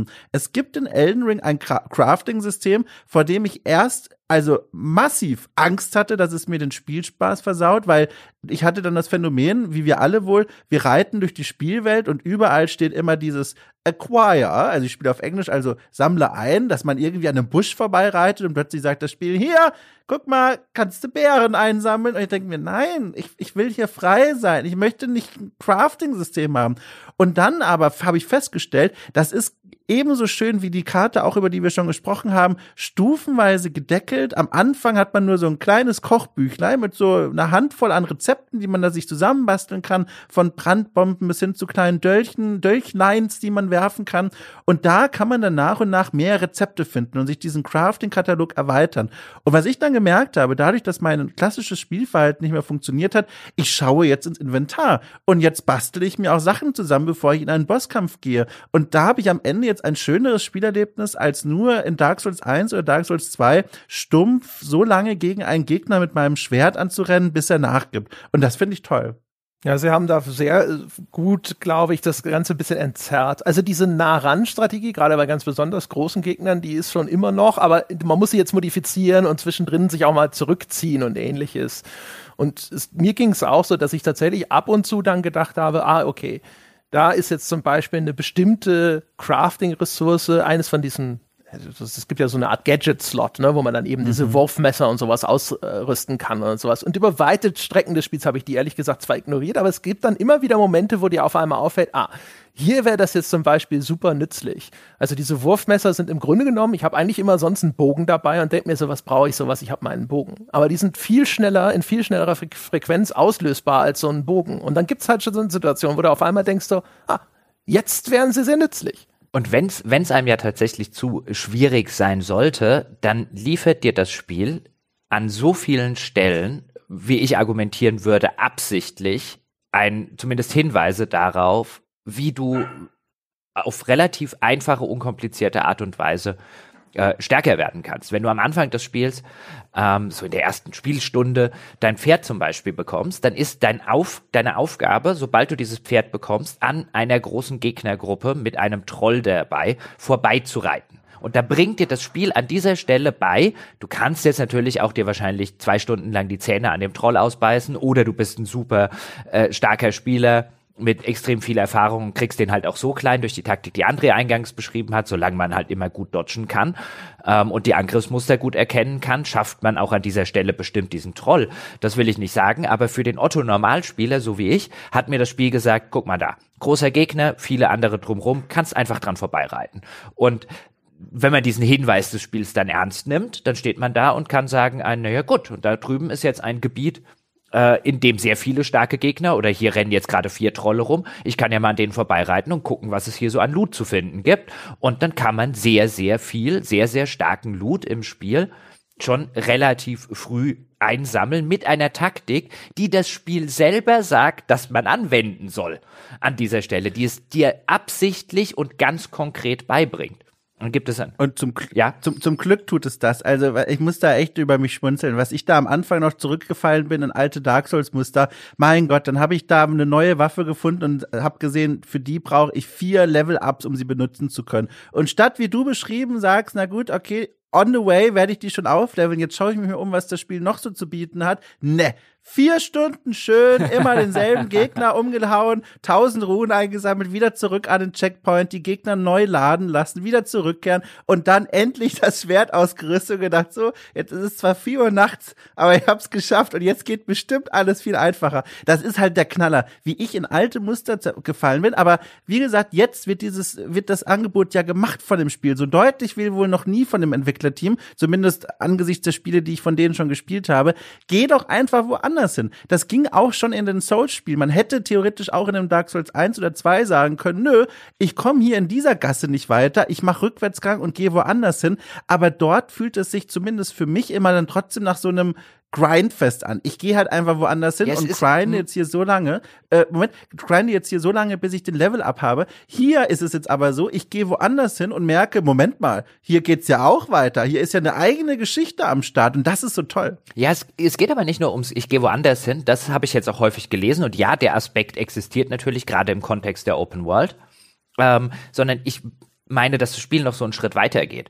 Letztlich mhm vielleicht ein bisschen übertrieben provokant formuliert, aber jeder Gegner, auch übrigens in diesen, in den großen Story Dungeons, die man machen muss, ist aus meiner Perspektive gewissermaßen ein Vorschlag. Ich kann an jedem davon vorbeirennen. Ich habe ich hab durchaus Dungeons gemacht und den großen, wo ich einfach gesagt habe, okay, hier ist jetzt eine Gegnertyp mit einem Angriff, gegen den bin ich jetzt mit meinem Spielstil, sowas begegnet einem schon mal ganz gerne, insbesondere zum Beispiel im weiteren Spielverlauf, in dem zweiten großen Dungeon, der in so einer Magierakademie spielt, hat man magisch oder hat man, hat man so Geisterzauberer, ähm, die halt mit dem gleichen Kieselstein auf mich werfen, wie ich normalerweise auf andere Leute. Und dann stelle ich nämlich fest, wie scheiße diese Kieselsteine sind. Und die äh, unterbrechen dann gerne, wenn dich auch nur einer davon trifft. Und die können in sehr kurzer Abfolge sehr viele davon schießen. Wenn mich nur einer davon trifft, bin ich wieder aus meiner Angriffsanimation rausgehauen und absolut nervige Gegner. Und Jetzt kann ich natürlich sagen, ich schnetzel mich dort langsam methodisch durch, wenn ich das möchte. Ich kann aber auch einfach an, und das funktioniert in nahezu jeder Situation, wo ich das ausprobiert habe, und ich habe es häufiger gemacht, ist ein, ich renne einfach zum nächsten von den Speicherpunkten, also von den, von den Grace-Punkten, ähm, wo ich dann rasten kann und schalte den schnell frei, drück auf die Y-Taste für dort rasten und dann habe ich mir halt einfach diesen schwierigen Abschnitt geskippt. Das geht ständig. Übrigens ja, übrigens ganz toll, was ich da gemerkt habe. Eine richtig schöne kleine Idee, wohl der Open World geschuldet, aber auch hier umsetzbar. Wenn man dann die zum Sprint ansetzt, äh, genau der gleichen Stelle, erst kürzlich mich abge, abgeschunden.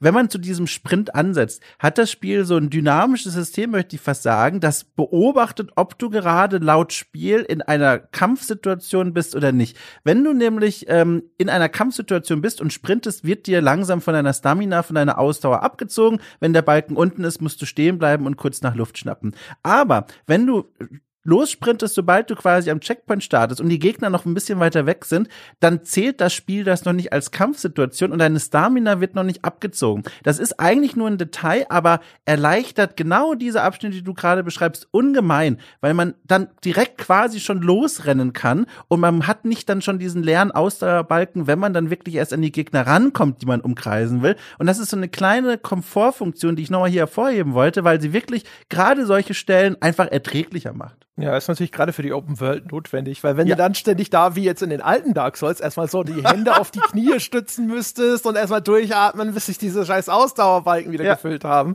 Das ist tatsächlich, das haben sind, das ist ein gutes Kompromisssystem sozusagen. Ja, aber ja. was ich, was ich halt an der Stelle meinte, ist, ähm, oder worauf ich hinaus wollte, ist ein, das Spiel erzeugt für mich auch durchaus aufgrund seines Settings und der ganzen Atmosphäre, die es macht, aber ein sehr schönes, stimmungsvolles Gefühl der Bedrohung auch wenn ich es jetzt nicht als wahnsinnig schwierig empfunden habe, in meinem eben gewählten, äh, zumindest mit dem zweiten Charakter gewählten äh, Spielstil, ist es so, dass ich immer, egal wo ich bin, ob ich in der Open World bin, ob ich in irgendeinem Dungeon, äh, in irgendeinem großen Story-Dungeon, also in einem Schloss oder wo auch immer bin, oder eben in dieser Magierakademie, oder ob ich irgendwie einen, einen kleinen optionales Nebenverlies äh, erforsche. Ich habe immer dieses latente Gefühl der Bedrohung, weil natürlich das Spiel auch das äh, gerne macht, was es auch in früheren Spielen schon gemacht hat, sowas wie du läufst in einen Raum rein und äh, hinter der hinter dem Türrahmen gewissermaßen, dort wo du es nicht sehen kannst, stand ein Gegner und der hüpft jetzt auf dich drauf, kommt so zu einem kleinen äh, äh, automatischen äh, äh, Jumpscare sozusagen. wo kommt der Goblin oder was auch immer, das Skelett jetzt gerade plötzlich her? Und dann hast du, weil du halt relativ, insbesondere mit meiner Skillung, relativ wenige Hiebe verträgst, hast du dann schon ein kleines Problem. Aber durch diese, dieses, dieses ständige Gefühl der Bedrohung, das auch wunderbar zu dem ganzen Szenario und zur Gestaltung der Open World passt, das gibt dem halt bislang auch nach 60 Stunden immer noch was und ich gehe eben nicht, auch durch das zehnte Banditenlager gehe ich nicht durch, wie durch das zehnte Banditenlager in einem Assassin's Creed Odyssey, sondern bis zu einem gewissen Grad, jetzt bestimmt weniger als ihr mit euren Skillungen und Spielweisen, aber ich muss da schon methodisch vorgehen, ich muss mich umgucken, wo sind denn die Gegner und so weiter. Wenn ich alles richtig mache, dann geht es in der Regel ratzfatz, dann sind die mit zwei Schüssen aus meinem Zauberstab alle weg ähm, und ich kann schön das Looten beginnen, aber sobald ich halt merke, ich werde jetzt irgendwie übermütig und ich stolpere da jetzt einfach, Hallihalla, ich bin da, mal kurz reingerannt, dann bin ich auch schneller tot, als ich gucken kann und dieses ständige Gefühl, ich muss vorsichtig sein, ja, ich muss mein A-Game an den Start bringen. Also ich muss sozusagen in Topform sein, wenn ich das ganze Ding spiele. Ich habe es mal versucht in einem etwas angeheiterten Zustand nach drei Bier, die ich getrunken hatte mit einem Kumpel. Klassiker. Ja, ja, war keine gute Idee. Ja, da waren relativ viele Runen, waren dann futsch. ähm, aber ich mag das halt. Also ich mag die Tatsache, dass ich unter dem Strich hier ein Spiel habe, das von mir äh, mehr erwartet als vielleicht viele andere Spiele, aber mir dafür auch deutlich mehr gibt als viele andere Spiele. Und ich bin jetzt mal gespannt nach einem Elden Ring. Gut, hätte man damals ja schon bei Breath of the Wild denken können, ähnliche, ähnliches Open World Herangehensweise. Ähm, und das Elden Ring merkt man halt auch, ist durchaus inspiriert an vielen Stellen, würde ich behaupten, von Breath of the Wild. Ähm, ob ich jetzt überhaupt noch eins der anderen äh, Open World Spiele, mit, mit welcher Begeisterung ich die noch spielen kann. Weil jetzt im, die, die, die, Frage war ja schon vorher häufig im Raum. ja, ja, aber jetzt, jetzt halt noch, jetzt hast du halt noch eins, das genau all diese Aspekte, die wir ähm, in den ganzen letzten Jahren an den Open World Spielen, Andre und ich, ähm, die wir da kritisiert haben, dass die halt so so viel besser macht. Es hat, es hat durchaus seine Probleme, da werden wir im Laufe des Podcasts bestimmt auch noch dazu kommen, aber die Open World und alles, was es damit macht, das Kampfsystem, die, die, die Bossfights und Co., das ist halt einfach auf einem anderen Level. Das Gegnerdesign zum Beispiel. Mein Gott, hat das ein geiles Gegnerdesign. Hm, ja. Das, oh. das ganze Art-Design, also die From Software-Spiele schon eigentlich immer. Ne? Also Art-Design war eigentlich immer eine der ganz herausstechenden Merkmale. Das ist schon wirklich immer wieder geil. Also nicht so abgegriffen, sehr abwechslungsreich, teilweise wunderbar grotesk, also spitze. Ich wollte noch mal ganz kurz äh, von, über diese Emotionen sprechen, die du da ange... Nein, die du nein, da, äh, nein. Kannst du gleich. Was denn? Erst will ich noch was zum Gegnerdesign sagen. Ich muss nämlich, ich muss nämlich die Hände loben. Die Hände sind die, also mithin mit die bestdesignten normalen Gegner. Die Spinnenhände meinst du? Also es gibt genau, einen Gegnertypus, das sind quasi abgehackte, riesige Hände. Die sehen ein bisschen aus wie der Facehugger. Der Facehugger ist ja auch inspiriert von so zwei Händen bekanntermaßen und die krabbeln dann über den Boden so spinnenartig. Genau, die bewegen sich fort wie Spinnen auf ihren äh, auf ihren Fingernägeln. Die haben auch so sehr lange, sehr dreckige Fingernägel. Also wenn man dann mal das äh, das, das Unglück genießen kann, dass die einem sozusagen ins Gesicht hüpfen oder dass man sie aus nächster Nähe sehen muss, was für meine Skillung jetzt immer bedeutet, oh fuck, ich habe Scheiße gebaut. Ja, von, von, von in der Nahaufnahme sollte ich die nicht sehen. Das bedeutet in der Regel äh, Probleme. Und die sitzen in dem ersten Dungeon, wo sie mir über den Weg gelaufen sind, so einem großen optionalen ähm, äh, Anwesen. Ähm, da hängen sie dann auch oder hängen an der Wand, äh, meistens außerhalb des Sichtfeldes, also wenn man nicht gerade hochguckt und dann springen sie einem von der Wand ent entgegen und du denkst mir erst Moment, scheiße Riesenspinnen und dann merkst du, oh, es sind Riesenhände, die sich wie Spinnen bewegen und da sind die Animationen so fantastisch, also es zu schaffen, eine sich bewegende men menschliche Hand aussehen zu lassen, wie eben so eine, ja im ersten Schritt dachte ich an irgendeine so Riesentarantel oder so, das ist dann einfach super geil gemacht. Und mein Gott, hab ich ab danach aufgepasst, hab ich, hab ich mich umgeguckt. Ich wollte nur noch mal ganz kurz eingehen auf diese zugrunde liegende Stimmung im Spiel, die nämlich, finde ich, wieder wunderbar eingefangen wurde, wie wir es auch von anderen Souls-Spielen kennen. So dieses Gefühl von, also nicht nur wie du beschrieben hast, Jochen, dass man durch dieses Gefühl von Bedrohung, die ständige Bedrohung auch einfach gewappnet spielt und auch dazu angehalten wird, gewappnet zu spielen, sondern dass auch die gesamte Welt, finde ich, überzogen ist, mal wieder von so einem Gefühl von Trostlosigkeit, von Melancholie, von Hoffnungslosigkeit, was umso krasser ist, weil es ja auch wirklich wirklich Gebiete gibt, Areale, die mal wieder wunderschön anzusehen sind. Also wirklich äh, romantische Szenen breiten sich da vor einem aus und trotzdem bleibt dieses Gefühl von Trostlosigkeit und Traurigkeit. Ähm, und, und das wollte ich nur noch mal unterstreichen. Auch das finde ich ist einfach eine Leistung, die man ja auch erstmal bringen muss mit so einem Weltdesign. Und auch das wird hier wieder eingehalten. Also ich muss auch sagen, nach einigen Stunden Elden Ring am Stück, weiß jetzt nicht, wie empfänglich ihr jetzt dafür seid, aber ich fühle mich da jetzt auch nicht großartig gut, ehrlich gesagt. Das ist so ein ähnlicher Effekt, wie ich nach vielen Stunden äh, Days Gone habe. Dieses äh, Zombie-Apokalypse Open World Spiel vor vielen Jahren. Äh, auch da, wenn ich das spiele, nach ein paar Stunden, egal wie erfolgreich ich, ich, im Spiel bin, ich bin dann irgendwie so ein bisschen mitgenommen. Und das ist auch, finde ich, etwas, was man diesem Spiel hoch anrechnen kann, diese zusammenhängende Stimmung. Ja, ist, also auf der, auf der Habensseite finde ich, es hat auch eine andere Mischung oder auch eine bessere Mischung eigentlich als die früheren Spiele, weil die früheren Spiele waren eigentlich ja sehr stark geprägt von dieser beständigen Bedrohung, weil du eigentlich die ganze Zeit immer nur weiter vorgerückt bist, eben ein in immer feindseligeres Territorium. Und hier hast du halt zwischendrin auf einmal wirklich große Passagen des Leerlaufs das kannte man ein bisschen natürlich auch, weil man zwischen A und B hin und her gelaufen ist. Aber ansonsten äh, ist es ja eher so, wie die großen Legacy Dungeons in Elden Ring oder sowas. Das war ja eigentlich früher das ganze Spiel. Und jetzt reitest du halt zwischendrin auch mal einfach nur über grüne Wiesen. Da sind auch Gegner oder sonst irgendwas, aber häufig ist es so, dass du dir umschiffen kannst. Manchmal kommt, springt auch was überraschend aus dem Gebüsch, ja, aber die meiste Zeit hast du jetzt auf einmal so Phasen der Entspannung und der Lockerung vor dir. Das heißt, da hat finde ich, schon ein besseres Pacing oder ein abwechslungsreicheres Pacing. Umgekehrt ist es dadurch aber dann teilweise auch nicht so dicht. Ne? Und gerade also finde nach hinten raus, nach vielen Spielstunden oder sowas, dann sieht man halt, dass auch ein Elden Ring sich nicht der Realität eines Open World Produktionsprozesses entziehen kann und dann werden Sachen offensichtlich, die derivativ sind. Ne? Dann wiederholen sich halt eben diese ganzen Dungeons, dann denkst du, ah ja, das ist eigentlich die gleiche Landschaft mit einer anderen Farbpalette. Äh, das hat man dann schon das Gefühl, so, das ist immer noch einfach ein Ticken zu groß, um einfach durchgehend abwechslungsreich zu bleiben. Auch das, auch Elden Ring dürfte gerne noch ein Ticken kleiner sein. Wobei du es natürlich auch mit extremen Umständen gespielt hast, finde ich. Da sollte man auch noch mal dazu dann sagen, also dieses innerhalb kurzer Zeit so viel Stunden in dieser Welt zu verbringen, da treten solche Dinge ja offensichtlicher zutage als für jemand, der oder die so ein Ding nach Feierabend ein paar Stündchen spielen.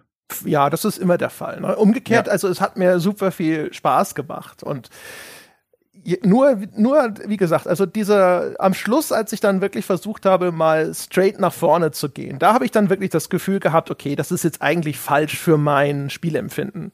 So wie ich es vorher gemacht habe, dass ich einen Bereich relativ gründlich abgegrast habe, dann bin ich weitergezogen, so war es perfekt.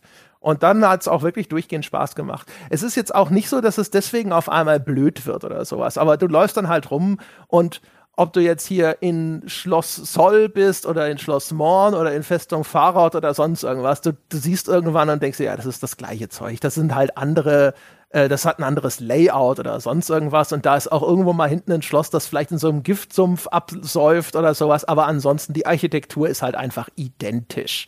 Und das, das fällt dir dann halt auf. Und ich stelle mir vor, das fällt dir auch auf, wenn du es halt jetzt drei Monate lang jeden Abend nur drei Stunden gespielt hast.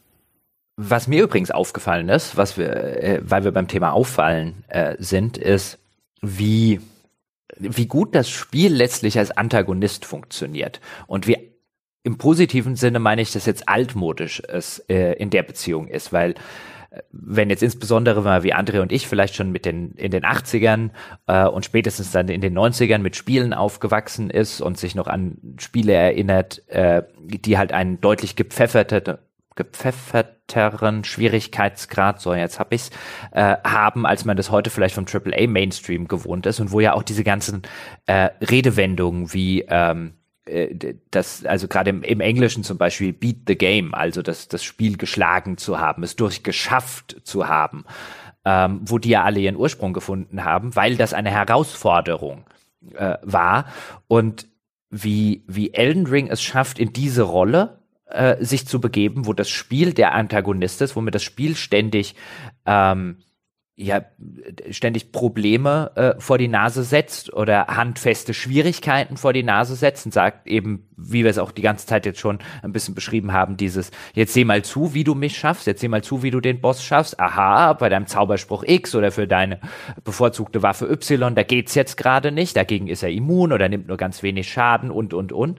Und das Spiel funktioniert super gut als äh, ein klassischer, im positiven Sinne altmodischer Antagonist, ohne dass es dir, weißt du, dass es das zu extrem macht, weil es dir an anderer Stelle halt immer, hatten wir jetzt ja auch schon besprochen, immer wieder so ein paar äh, Hilfsmittel an die Hand gibt oder dir zumindest Tipps gibt und sagt ein, mach doch, probier doch einfach mal Folgendes, ja, ignorier das doch einfach mal, reit doch mal an allem vorbei und guck mal, was so in der Spielwelt rumliegt. Und, und, und. Ähm, und in dieser Rolle, die es letztlich ausfüllt, finde ich, funktioniert es viel besser als äh, die, die jetzt schon äh, ausreichend genannten Konkurrenzprodukte, gerade im Open-World-Segment, wo man immer den Eindruck hat, die Spiele wollen eigentlich, weißt du, so ein Assassin's Creed Odyssey zum Beispiel oder ein Valhalla will das Antagonist sein. Eigentlich will es das nicht. Eigentlich möchte dieses Spiel ein riesengroßer ähm, Theme Park sein. Eigentlich wollen diese Spiele so ein bisschen sein wie äh, ein Teil von Disneyland. Weißt du, das ist jetzt, aha, das ist der Wikinger-Teil von Disneyland. Und dann sollst du durch die Spielwelt reiten und äh, oder oder rennen oder was auch immer. Und da ist hier eine Attraktion und da ist eine Attraktion und dort ist eine Attraktion. Und oh, hast du Lust auf ein Rennen? Oh, hast du Lust, hier könntest du da drüben mal Achterbahn fahren. Ah, hier haben wir dies und hier haben wir jenes. Eigentlich möchte das ein riesengroßer Vergnügungspark sein und gar kein richtiger Antagonist mehr, weswegen es dir Außer du schraubst den Schwierigkeitsgrad jetzt extrem hoch und dann hast du halt so typische Bullet Sponge Gegner und Co. Ähm, das will eigentlich, dass du dort durchläufst wie ein Kind durch einen Vergnügungspark. Und das will, habe ich zumindest den Eindruck, das will Elden Ring nicht. Elden Ring will eine Herausforderung sein. Elden Ring will etwas sein, was bezwungen wird.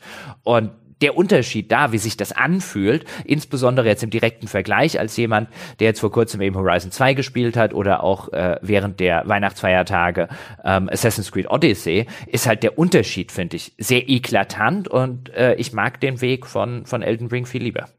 Es ist halt jetzt auch vor allem ungewöhnlicher. Ne? Ich glaube, wenn es eine Welt voller Elden Rings gäbe und dann käme jetzt einfach mal ein Assassin's Creed Odyssey, ja, ja. würden wir vielleicht auch da sitzen und sagen, oh, das ist mal was toll.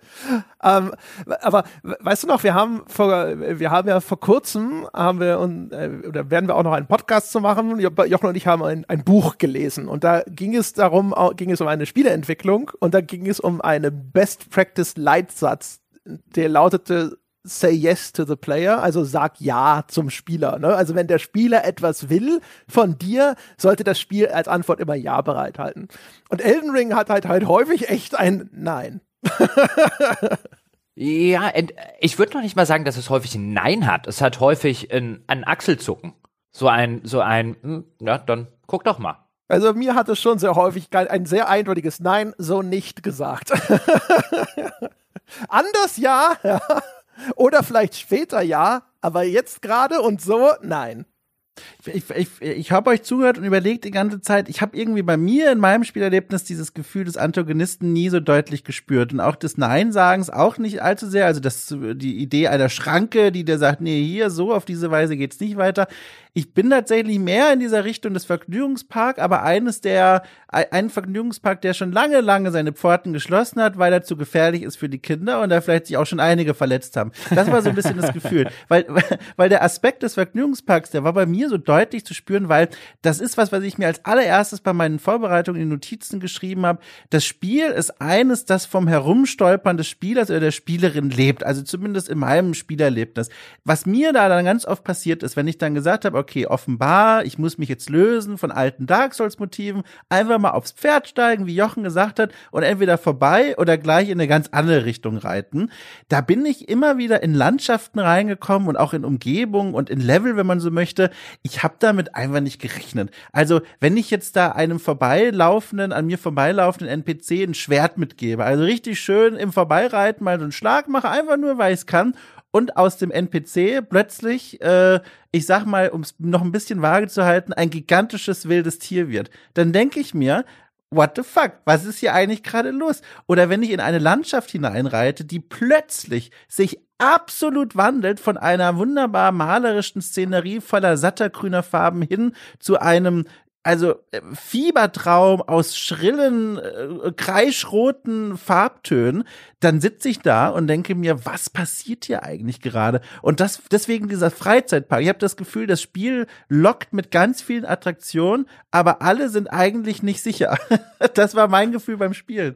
Was hat denn dein Fernseher für einen Bilddefekt? Dass du satte grüne Farben in dem Spiel hast. Also ich finde das Anfangsareal, also wirklich. Aber das ist doch nicht satt grün. Ah, doch. Also ich finde, das ist schon, äh, das sind vielleicht auch vor dem äh, vor dem Kontrast der ganzen Areale, die ich mittlerweile gesehen habe, dass mir das Anfangsareal umso satter vorkommt. Aber es ist schon zumindest, ich sage mal, einladend. Es ist ja. einladend gestaltet, romantische Ruinen. Ne? Guck dich ein bisschen um und dann gehst du leider ein bisschen zu weit nach rechts und schon, ach du liebe Zeit. Schon, aber ich meine, das, das ist so einer der Aspekte, die mir halt auch an der ganzen, an der ganzen äh, Ästhetik so gut gefallen ist, dass es eben nirgendwo ein Sattgrün und so hat. Das sind keine irischen Wiesen, die du dort siehst, sondern das hat alles, ja. das hat alles so ein bisschen, ist natürlich auch ein bisschen der Farbfilter, der drauf liegt, aber das hat alles so ein bisschen einen, einen auch die, die schönen Aspekt, weißt du, die, die, die Gras- und Baumlandschaften haben so eine gewisse leichte Eintrübung.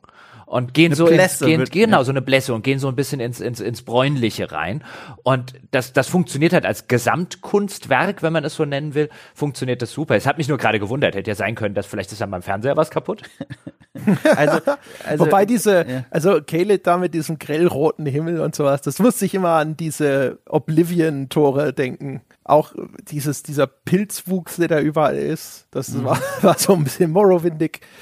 Also, weiß ich nicht. Ich, das ist schon frappierend anders, aber man darf sich auch nicht vorstellen, dass die, diese einzelnen Bereiche jetzt wirklich so ganz komplett unterschiedlich sind, weil das sind schon überall dann die gleichen Designelemente, ne? Überall diese angespitzten Pfähle als Barrikaden eines Krieges, der da mal ausgefochten wurde und solche Geschichten. Also ich finde, das sind schon Sachen, wo man sehr viel hinterher wiedererkennt.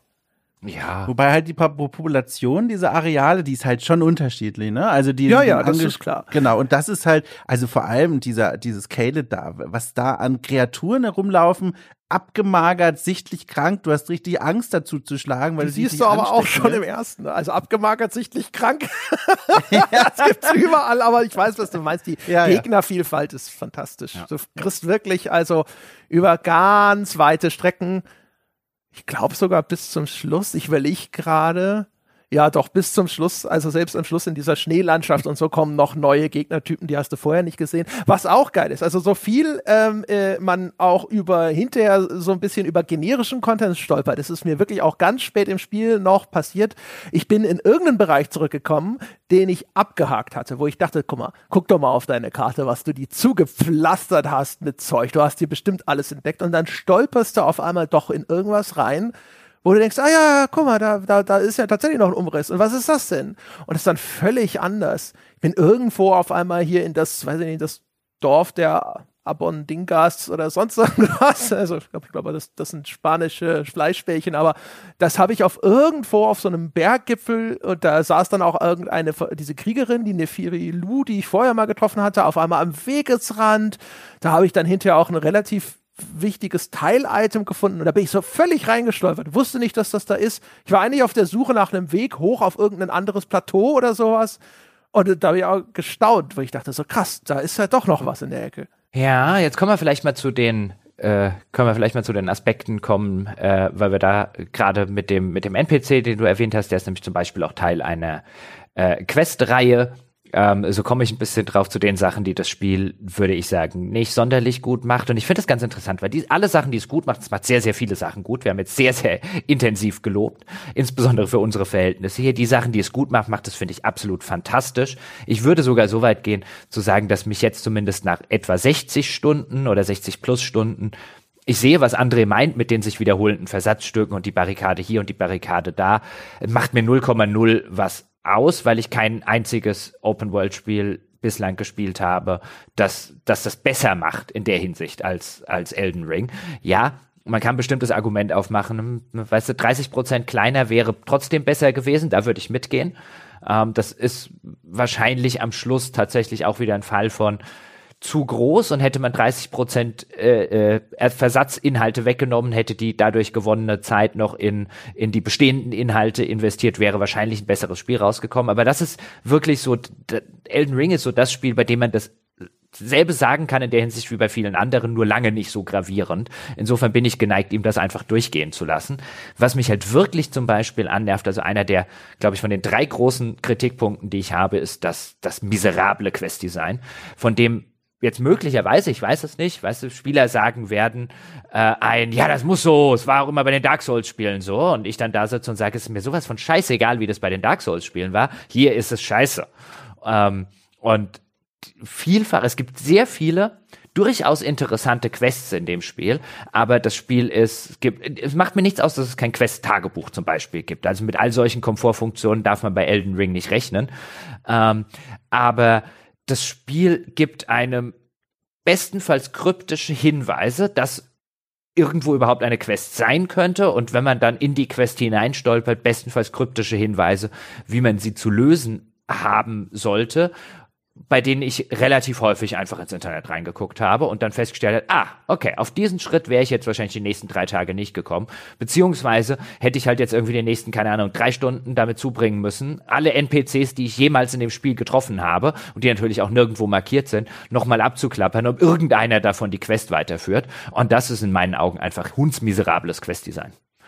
Ähm, so, so ein Beispiel, eine der interessantesten Quests übrigens in dem ganzen Spiel. Also wenn, wenn man die, wenn man mal weiß, was man machen soll, sind die echt ganz cool und auch trotzdem nicht sonderlich einfach, weil in der Regel am Ende ein recht tougher Bossgegner wartet ist bei einer Zauberin. Die Zauberin kann man schon relativ früh im Spiel als NPC freischalten, weil sie mehr oder weniger im Anfangsgebiet rumlungert. Da habe ich die entdeckt. Und dann hat die mir Zaubersprüche verkauft. Und dann habe ich einmal alles bei ihr gekauft, was es dort so gibt. Und ähm, dann kann man im weiteren Spielverlauf findet man dann solche Zauberbücher. Ähm, und da kam ich dann noch auf die Idee, ah, gehst du mal zurück zur Zauberin, weil im Inventar auch so irgendwas drin stand, kann man jemandem geben, der sich mit Zauberei auskennt. Ah, gibst du die, gehst mal zurück, gibst sie der Zauberin. Und tatsächlich konnte sie der Zauberin geben, hab neue Zaubersprüche gelernt. Was allerdings nie im ganzen Spiel bis dahin passiert ist, ist, dass wenn ich in der Spielwelt einen neuen Zauberspruch gefunden habe, dann habe ich den halt quasi direkt benutzen können, aber der hatte nie was mit der Zauberin zu tun. Dann gibt es einen, nämlich den stärksten Zauber im Spiel, den ich vorhin schon mal kurz erwähnt habe, der liegt einfach bei irgendeiner Leiche am Wegesrand rum und den habe ich eingesackt. Und hätte ich nicht ins Internet geguckt, wüsste ich bis heute nicht, dass ich, wenn ich mit diesem einen Zauberspruch, mit allen anderen egal, diesem einen zu dieser Zauberin zurückgegangen bin, dann schalte ich ihre Questreihe frei. Und das ist so ein schönes Beispiel von hundsmiserablem Questdesign. Meinst du diese Schimmerstein-Zauberin? Ja, diese Cellen hieß die, glaube ich, in den Waypoint Ruins. Ja, weil da ist aber auch so, äh, ich vermute, dass die nicht mehrere Questreihen hat, dass es die ist. Äh, da kannst du aber auch quasi organisch hinkommen, weil bei mir ist es so, dass ich die Quest von Rani, einer anderen Zauberin, gemacht habe. Die ist ja, glaube ich, sogar auch mit dem äh, Radan-Boss verknüpft. Da, und ja, ja, die sind alle verzahnt. Genau, und die, die, die, deren Questreihe schickt dich irgendwann dahin, ich, weil da ist ja dieser andere Zauberer in diesem anderen Turm und dann ich war, ich, ich, ich, ich war bei der Zauberin schon. Ich habe dir bei der Zauberin auch schon alles gekauft, was ich hätte machen wollen. Du musst allerdings, um ihre Quest freizuschalten, nach dem Fund dieses einen einzigen Zauberspruchs am ganz anderen Ende der Welt, musst du bei ihr hingehen, dann hast du eine neue Dialogoption. Und auf die Idee wäre ich einfach okay, wäre ich nie ja, gekommen, okay, weil ich war ja schon bei ist, ihr ja, ja. und habe sie okay, sozusagen leer gekauft. Warum soll ich da nochmal hingehen? Das ist so ulkig. Also ich habe das Gefühl, manche Sachen, die sind mega obskur. Wenn du sehr gründlich spielst, kommst du dann trotzdem dahin. Bei Rani ist es zum Beispiel so, das ist auch eigentlich ziemlich bizarr. Die hat eine Quest-Reihe, die ist nach einer, einer bestimmten Station, bis dahin kann man ihr relativ gut folgen.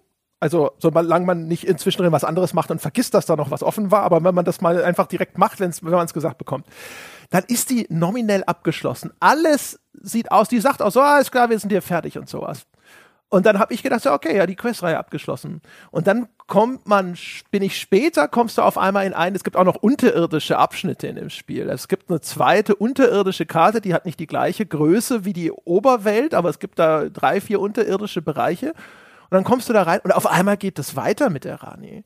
Und da bin ich halt auch einfach zufällig drüber gestolpert, weil ich in diesen unterirdischen Bereich gekommen bin, der auch irgendwie für mich nicht nachvollziehbar dann auf einmal offen war, weil da auf einmal ein Teleporter stand in einem Turm, der die ganze Zeit verschlossen war und ich habe keine Ahnung, warum dieser Turm auf einmal offen war.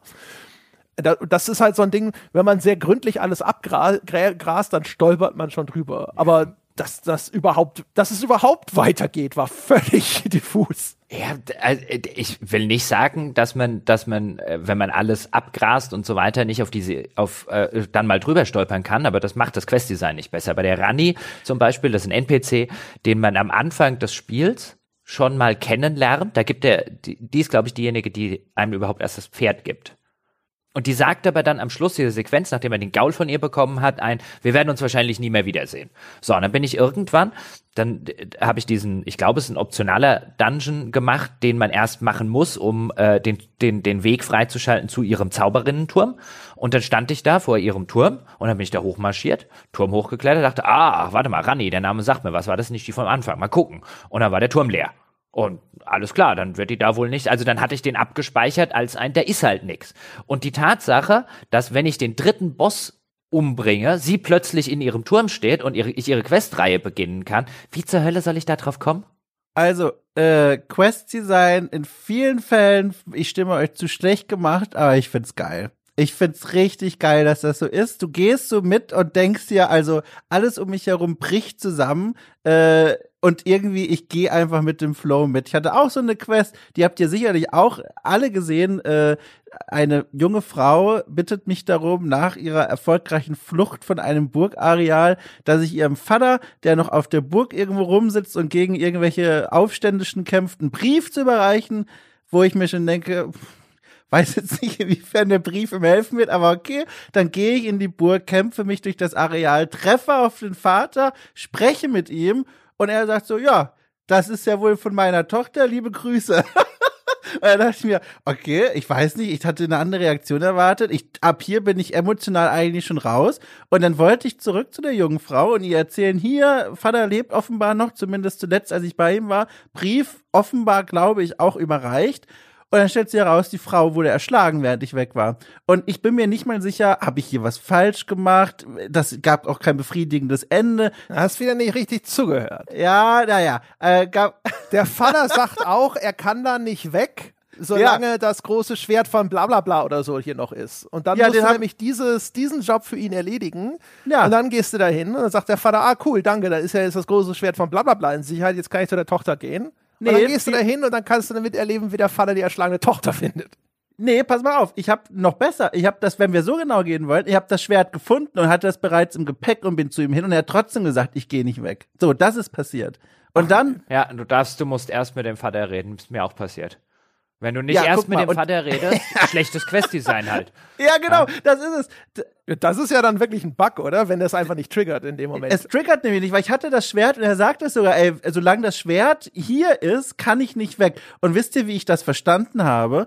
Er, ich dachte, er sieht, ich habe das Schwert im Inventar und er sagt mir auf eine sehr höfliche Weise, solange ich hier in der Burg mit dem Schwert bin, geht er nicht. Also dachte ich, wenn ich die Burg verlasse und ergo damit auch das Schwert, dann äh, wird er auch abhauen. Und dann bin ich zurück zur Tochter und dann war sie tot. Und damit endete für mich hier die Quest. Und es war sehr unbefriedigend, aber es war auch so ein, okay, es erwarte ich auch fast schon von der Welt. Es passt irgendwie rein. Also, äh, das war auch eine dieser, also ich, ich stand da da, nee, ich, also, wenn es für dich reinpasst, äh, äh, Ja. more, more power to you. Ich stand da da Ja. und dachte, was für eine bizarre Zeitverschwendung. ja. das ist, das ist, das ist, das ist halt, also man, manchmal ist es ja auch okay, wenn Leute, wenn, wenn man irgendetwas mag aus atmosphärischen oder wenn man es witzig findet oder so, aber das ist halt einfach, Klar. das ist halt einfach ein echt großer Haufen mistiges Quest-Design, was da drin ist. Ähm, wahrscheinlich, weil sie mittlerweile wissen, dass, dass ein Teil ihres Publikums das zumindest auch noch irgendwie als das sei total goldrichtig und Co. abfeiert, warum sich dann die Mühe geben, ähm, an der Stelle sozusagen Zeit und Mühe reinzustecken, ähm, wenn man wenn man es auch, weil das ist auch noch Quest-Design auf die billigstmögliche Art und Weise umgesetzt. Ja, Es ist, da kann, kann es ja gar keine richtig beherrschende vorherige Meinung geben, weil so in dieser Art gibt's ja das Quest-Design in den früheren Titeln nicht per se. Das also weiß es ich gab halt auch nicht. früher schon so Sachen, da kannst du drüber stolpern und das sind dann, wenn, also das aber so richtige Questketten, so wie das Elden Ring macht, das ist, glaube ich, schon neu. Immer wieder der Disclaimer, Dark Souls 3 nicht gespielt, keine Ahnung, was aus Dark Souls 3 vielleicht noch kommt oder übernommen wurde. Ich habe schon mehrfach gehört, dass da vieles sich auch wiederfindet in Elden Ring, dass das so eine Art Dark Souls 3 Open World ist. Ähm, aber das ist, glaube ich, wenn man, wenn man nett sein will, kann man ja sagen, ist so eine Philosophiefrage. Ne? Also dieses Ding von wegen, du, das Spiel sagt halt so, ja, ist doch egal. Also diese, ich will gar nicht, dass du so eine Questkette vor dir hast, die du jetzt abarbeitest, sondern go with the flow. Ja, und wenn die Leute dir konkret was sagen, machst du das und dann hört es halt irgendwann auf. Und wenn es abreißt, ist doch auch egal. Du hast ja eh was Besseres zu tun, als jetzt hier irgendwie zu sagen, was macht denn deine, deine Puppe hier unten und solche Geschichten. Ja. Ja, und das meinte ich mit, das passt für mich, also es, es bleibt ja nach wie vor schlecht gemacht, aber es passt für mich in diese Welt hinein, die sowieso sagt, du, hier brennt's doch eh schon. Also die Welt ist am Ende, du wirst kaum was dagegen wohl ausrichten können, denke ich mal, äh, lieber Spieler, lieber Spielerin. Äh, mach einfach, ne? K- Quests öffnen sich, schließen sich, werden nicht zu dem Ende geführt, weil du vielleicht eine Kleinigkeit übersehen hast. So ist das hier. Das sind die Hausregeln. Und das ist was, was ich gerade auch vor dem Hintergrund eines frisch durchgespielten Horizon Forbidden West einfach so, äh, Entschuldigung, äh, so, so angenehm empfinde, wo es eben nicht heißt, so, ich höre das schon, wo es eben nicht heißt so, ah, okay, Aloy, äh, hier sind wieder Freunde von uns verschwunden. Geh doch mal in den Wald und hol die zurück. Und dann geht man in den Wald und holt sie zurück und kriegt eine Belohnung und toll, sondern es ist hier egal. Es ist egal. Die Quests können sich auch einfach verlieren. Und das, das passt, finde ich, perfekt zu diesem Spielerlebnis. Mir viel, Meine Meinung. viel schön Gerede von Scheißdreck. Nein, Ja, das ist das selbe. ja, und die, die, das sind die Hausregeln. Ja, wenn, wenn ich morgen, morgen in Darmstadt ins Café gehe, ja, mir einen Kaffee bestelle, dann kommt der, der Kaffeebesitzer, äh, Hausbesitzer, die Besitzerin, die Bedienung, wer auch immer, stellt mir einen Kaffee hin und spuckt rein. Und dann sage ich, was soll denn der Scheiß jetzt? Ja, das sind hier unsere Hausregeln, wir finden das total super. Ja, das ist ein Zeichen von dem Verbund von verschiedenen Menschen, dass wir hier auch unsere Spuck-DNA austauschen. Das machen Stärkt- wir hier stärkt jedes das Mal. Immunsystem. Ja, genau, stärkt noch das Immunsystem und so weiter. Aber Darmstadt, also, das ist ja kein L. Nee, ich wollte nur, nee, nee, nee, nee, nicht hier so leicht hier über, ich kenne alle Darmstadt-Witze, mein Freund. Ja, mit der Muttermilch. Ja, Ah, dann packe ich die Liste mit wieder der weg. Muttermilch, mein Lieber. Ja, und, also, also, nee, das ist mir zu, äh, äh, das ist mir, Also was ich viel schlimmer finde, ist halt tatsächlich dieses Ding, dass es gar keine äh, integrierte Form von irgendeiner Art von Protokollierung gibt. Also, weil ich treffe dann einen NPC und dann habe ich die Wahl, dass ich entweder jetzt sage sofort, ich mache das sofort oder äh, ich muss mir irgendwie eine Markierung dahin pappen, wo ich dann hinterher nicht mehr weiß, welcher war das jetzt. Und das ist dann, finde ich, halt eher nervig. Also sowieso bei den fehlenden Komfortfunktionen des Spiels, so sehr es dadurch an einigen Stellen gewinnt, verliert es halt auch. Das ist halt ab und zu ist es halt wirklich genauso wie das Waffenausrüsten, ne? plus fünf hier, aber minus vier dort oder sowas. Also wenn ich dann da sitze und man sagt mir, ja, ey, geh doch noch mal hier zu Dingsbums und ich denke mir so, also wie zum Beispiel mit dieser Schimmerstein-Zauberin, wo ich gedacht habe, ah, what the fuck, ja, in, in welchem Keller saß die denn jetzt bitte? Weiß ich nicht. Und dann habe ich halt eigentlich keine riesige Freude daran, irgendwo äh, Gegenden nochmal abzuklappern, um zu gucken, in welchem Loch hatte die sich denn verkrochen. Ich meine, wenn wenn es das Spiel gut macht, auch darüber, alles, was es gut macht, macht es dann richtig gut. Ähm, es gibt so eine, ich weiß gar nicht, ob man es Quest nennen kann. Ich finde es auch cool, dass es nicht als Quest genannt wurde. Nämlich in dem Fall macht, finde ich, das Design auch sehr viel Sinn. Ich war irgendwo in, in Kaled, also in, dem, in, der, in der Region, äh, die wir jetzt schon ein paar Mal angesprochen haben, so rote, rote Sumpfregion, unterwegs und dort rief eine, eine männliche Stimme um Hilfe. Und dann habe ich geguckt, was ist da? Und er, er, er hinge hier fest und so weiter. Und dann war das ein riesengroßer, was, Teepot? Nee, ist es nicht, so eine riesengroße Schüssel. Naja, ein Kriegsgefäß. Ein Kriegsgefäß, okay. War es ein riesengroßes sprechendes Kriegsgefäß, dem ich dann ein paar Mal irgendwie von hinten mit, äh, mit, meinem, mit meinem Rapier ein paar reindonnern musste, weil der irgendwie im Boden oder so feststeckte. Und hat sich bedankt und hat gesagt, er geht jetzt zu dem Festival, das der General Radan äh, veranstaltet. Und dann war er weg. Und ich habe dafür auch nichts bekommen. Doch, ich glaube, er gibt dir eine Kleinigkeit als Dank, aber jetzt nichts in irgendeiner Form, was mir noch halbwegs in Erinnerung geblieben wäre. Und dann bin ich viel, viel später äh, im Spiel, habe ich halt gedacht, jetzt machst du mal den General Radan, das ist so der dritte große Boss im Spiel. Und der hat eine, äh, eine relativ einzigartige Boss-Mechanik, die wir hier jetzt nicht spoilern müssen, aber plötzlich spielte dieser, dieses, dieses sprechende Kriegsgefäß, was ich vorher gerettet hatte, eine durchaus nicht unzentrale Rolle. Und das war geil.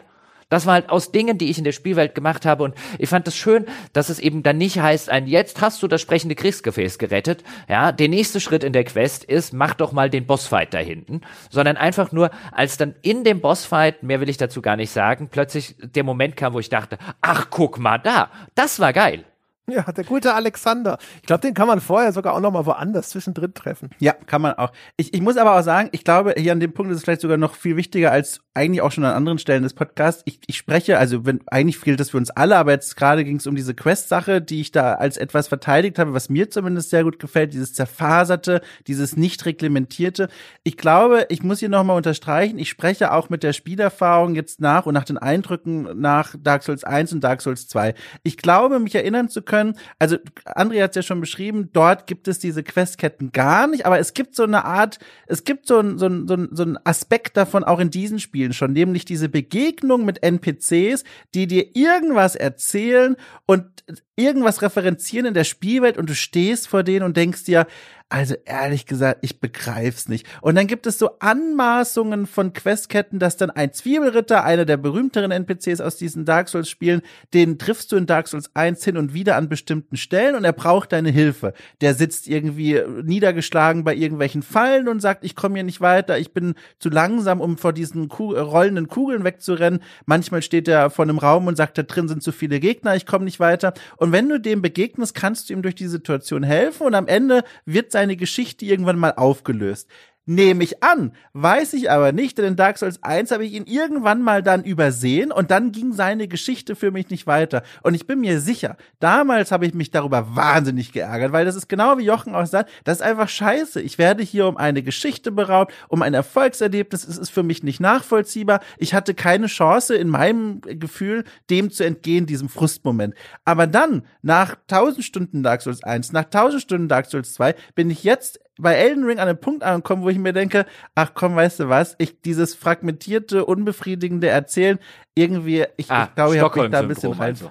Ja, ich glaube, ich habe mich da so ein Ah. bisschen rein verliebt. Das Ergebnis ist ja dasselbe. Ich kann es jetzt auf eine Weise, ich mag es einfach. Das ist diese Egalo-Einstellung, die, die mich an anderen Spielen furchtbar nerven würde, aber die ich hier akzeptiere und tatsächlich auch was Positives rausziehe. Wie schon André me- meinte, dass für mich fügt das der Atmosphäre in der Welt was hinzu. Da werden mir Dinge erzählt, aber ich verstehe, Ja, aber weil du von einem falschen Dilemma ausgehst. Weißt, es gibt doch Nee, was, es ist gar kein ja doch, es gibt doch was zwischen dieser, zwischen diesem inkohärenten äh, äh, Gulasch und zwischen dem Quest-Design, keine Ahnung, das dich Schritt für Schritt an die Hand nimmt wie bei einem Assassin's Creed. Also das, was Aber- du willst, dass es der Spielwelt gibt, ist ja dein Argument ist ja, das geht nicht anders. Und da würde ich sagen, natürlich geht es anders. Geht auf tausend verschiedene Weisen anders. Nein, ich habe nein, nein, nein, nein, nein, nein, nein, nein. Ich habe gesagt, ich will es nicht anders. Das ist ein Unterschied. Ich will es Woher nicht anders. Woher willst du es denn wissen? Exakt, dass du es nicht anders naja, willst. Weil ich so Spaß damit habe. Ich möchte das. Ich finde, ich bin sehr zufrieden ja, aber wenn wir, wenn wir auf die, wenn wir auf die Argumentation lang gehen, können wir aber auch sagen, ein, da hätten wir aber auch nie was, also ich hatte mit Pitfall Spaß, wir müssen nichts anderes als Pitfall machen. Also gerade möchtest du mir ausreden, was mir Spaß macht und was mir nicht Spaß macht. Und das nein, ist ja eigentlich. Nein, ich möchte lediglich, ich möchte lediglich sagen, warum ich es, warum ich es äh, äh, immer jetzt problematisch ist jetzt zu viel gesagt, aber warum ich es problematisch finde, wenn man sich halt auf dieses als als Kritiker auf dieses Ding zurückzieht, wo sagt, ich habe ja trotzdem Spaß, weil dann dann weißt du, dann Nee, haben wir haben wir Stillstand. Aber ich sehe darin keinen Grund, an diesem System was zu ändern. Für mein Spielerlebnis ist es genau das richtige Addendum zu dem Gefühl, was die Spielwelt mir anbietet. Ja, aber du, wie gesagt, du weißt ja nicht, ob es genau richtig ist, weil du gar nicht beurteilen kannst, wie es dir anders gefallen würde. Na Jochen, dann basteln wir es doch jetzt mal zusammen. Wie soll es denn sein, dass es perfekt ist? Ja, äh, also erstens ist es nicht mein Job, das zusammen zu. Ich, ich, ich gehe ja nur von Ja. deiner Argumentation. Sehr gut. Darauf zieht sich der Kritiker dann Ich- zurück, indem er nur nein, sagt, nein, hier ist ein. Ich Fehler, gehe- aber ich- ich biete keine Alternative an. Ich gehe ja, ich gehe ja, ja, du machst ja das andere nur im Umgekehrten. Ich finde, das ist das Positivste, was geht. Ich will mir gar nicht vorstellen, ob es noch besser geht. Und Also, wenn ich vielleicht mal ganz anders nochmal ansetzen w- darf, meine Herren. Was, was ich halt äh, stören finde, ist gar nicht so sehr dieses Fragmentierte. Also, dass zum Beispiel diese Rani-Quest-Kette dann überraschend auf einmal nochmal weiterging, auch für mich nicht vorhersehbar oder sowas, da bin ich bei Dom, das finde ich okay. Was ich blöd finde, ist zum Beispiel, es ist in dem Spiel ja schon durchaus verankert, dass dir jemand zum Beispiel sagt, hier, ähm, zum Beispiel, es gibt noch ein, äh, es gibt ja verschiedene so zerbrochene Amulette, wo du zwei Hälften brauchst. Und ich hatte eines davon, da habe ich nur eine Hälfte. Und dann sagte mir einer irgendwann mal, ja, da ist hier irgendwo in Lioriana, dem Sumpfland, bla bla bla, steht irgendwo einer rum und sonst irgendwas. Und da hatte ich jetzt aber zu dem Zeitpunkt keinen Bock drauf. Und wenn ich das, diesen Faden aber später nochmal wieder aufnehmen möchte, ja, dann ist es, es gibt halt nichts, wo das Spiel das irgendwie vermerkt. Es gibt nicht irgendeine Art von Gesprächsprotokoll oder sonst irgendwas, sondern ich muss dann äh, mir das irgendwie entweder aufschreiben selber, ich muss das sofort machen oder ich muss später, um mich zu erinnern, zu dem Typen zurückrennen, der mir das gesagt hat. Und hier ist es ja vom Spiel offensichtlich schon so angelegt. Es will eigentlich eine sehr konkrete Questkette aufmachen. Nicht mit einem Marker laufe hierhin auf der Karte. Und das will ich ja auch um Gottes Willen in dem Spiel nicht haben. Aber das Spiel will ja offensichtlich, dass da steht ein NPC und der sagt mir diesen Satz, der mir eine ungefähre Ortsangabe gemacht wurde, es jetzt weitergeht, damit ich die zweite Hälfte von dem Amulett für den Aufzug von Schnubbel die Schnupp finde oder sonst irgendwas. Und das finde ich dann schon blöd. Da kann es nun wirklich einfach von allein irgendwo äh, eine Notiz machen, damit ich das nachschauen kann. siehst du, das macht mir jetzt nichts aus. Das, da habe ich mir einfach die Notiz selber gemacht. Da habe ich halt gar keinen Das, siehst du, das ist jetzt wieder was, was mich überhaupt nicht stört, wenn das Spiel sagt ein, wenn du es dir nicht merken kannst, mach dir halt Notizen. Ja, ich kann auch wieder verstehen, warum, wenn du jetzt sagst, du hast da keinen Bock drauf, warum das für dich irgendwie handfest äh, störend ist. Und ich würde dir ja zustimmen, ja, eine solche Funktion, und sei es nur ein Gesprächsprotokoll zum Beispiel, wäre, würde das Spiel einfach aktiv besser machen. Also ich kann den Mangel, den du ihm attestierst, kann ich durchaus unterschreiben. Ich empfinde den jetzt nicht allzu sonderlich schlimm, äh, lediglich. Ähm, was mich halt wirklich handfest mehr nervt, ist, äh, ist, ist das, das, das, äh, das Design der Quest. Wenn man ein anderes Beispiel nehmen, wer Dom mir jetzt gerade gefragt hat, ähm, wie würdest du es denn besser machen? Es gibt eine andere Questkette, da läufst du einem NPC über den Weg, ähm, und der sagt irgendwie was, ja, da ist irgendwie eine junge Frau, der er helfen will und die er heilen will vor dieser, äh, vor dieser Fäulnis, die auch den Sumpf befallen hat. Und dazu braucht er irgendwie eine goldene Nadel, glaube ich. Und von der goldenen Nadel sagt er, die, die ist irgendwo im Sumpf verloren gegangen. Und das ist so typisch für das Spiel. Irgendwo im, keine Ahnung wo genau. Oh, die habe ich, die goldene Nadel. Ja, ich hab's ja auch, ja. Ich habe keine Ahnung, wofür die gut ist. Äh, für diese Questkette. Also außer Genau. dass ich glaube, man die schaltet aber auch so so irgendwelche Crafting-Optionen für Kleidung ja, frei. Ne? ja, ja, ja, genau. Ja. Ich hab nämlich schon zwei Demigod-Kleidung. Ja, Ja, ja. also auf jeden Fall diese, diese Nadel, die ich meine, ähm, die, die ist dann an einen Boss. Wenn du den Boss findest, wenn du den Boss klein haust, dann droppt da die äh, Nadel und dann äh, kannst du mit der zurückgehen, geht die Questkette weiter. Das ist noch eine der äh, äh, nicht obskuren Quests, auch wenn du halt da stehst und sagst, ach, die ist irgendwo im Sumpf. Aha. Und jetzt gehst du. Ja, ja. Und an der Stelle in den Dialog zu integrieren, ein, keine Ahnung, die hat der böse Commander sonst was irgendwie oder irgendwie einen Tipp zu geben, dass das mit dem Boss zu tun hat, macht dir die Questkette nicht kaputt. Es macht sie nur aktiv besser, ähm, beziehungsweise auch im umgekehrten Falle, wenn du diese, wenn du die Nadel erbeutest, ich weiß gar nicht, äh, ob man mit der, der so rum habe ich es nicht gemacht, deswegen kenne ich die Itembeschreibung von dem Ding nicht, ob man dann überhaupt auf die jemals auf die Idee kommt, wem man die zur Hölle geben soll, damit die Quest weitergeht.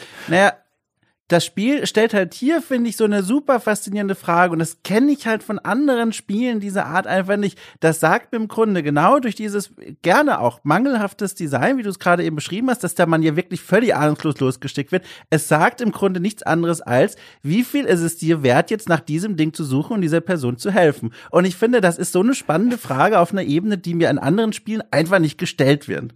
Ich finde es auch noch völlig unglaubwürdig im Kontext der Spielwelt. Also kein, kein mir bekannter, wie auch immer gearteter Mensch oder auch tarnished, wie man in dem Spiel heißt, da sitzt irgend so ein Typ vor seiner, vor seiner äh, abgefackelten Hütte und sagt, ich brauche die goldene Nadel, die ist irgendwo im Sumpf.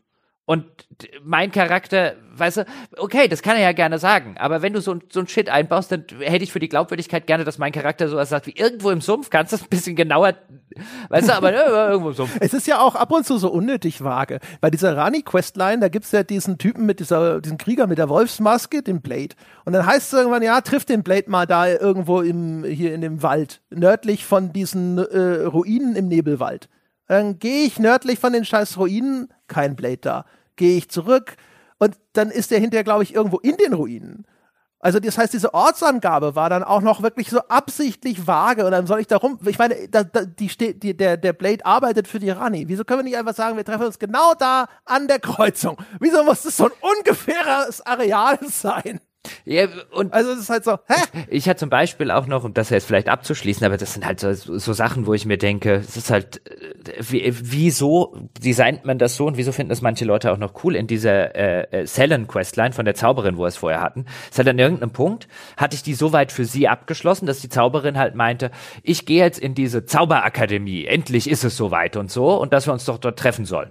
Und ich habe eine Stunde diese scheiß Zauberakademie abgesucht und es ist keine Zellen weit und breit nicht zu finden. Stellt sich raus, die spawnt erst dann in der Zauberakademie, wenn ich mit einem anderen, irgendeinem so Magier, Killer, Jäger, NPC zweimal gesprochen habe, von dessen Existenz ich vorher gar nichts wusste. Der kommt im Rahmen dieser Zellen-Questline einfach nicht vor. Du kannst diese Questline so lange spielen, bis die sagt, ich gehe jetzt in die Akademie, danke, lass uns dort mal wieder treffen. Und dann musst du mit einem NPC reden, den du möglicherweise noch nie begegnet bist, von dem du nicht weißt, dass er überhaupt existiert, geschweige denn, wo er sich befinden soll ähm, damit diese Quest weitergeführt wird und abgeschlossen wird. Und was das Design tut, handfest, ist, dass ich eine Stunde sinnlos durch diese Akademie gelatscht bin, auf der Suche, wo zur Hölle die, die, die Frau ist, bis ich ins Internet geguckt habe und festgestellt habe, ah, ich hätte noch fünf Stunden latschen können. Die spawnt erst, wenn ich mit einem NPC rede, den ich nicht kenne.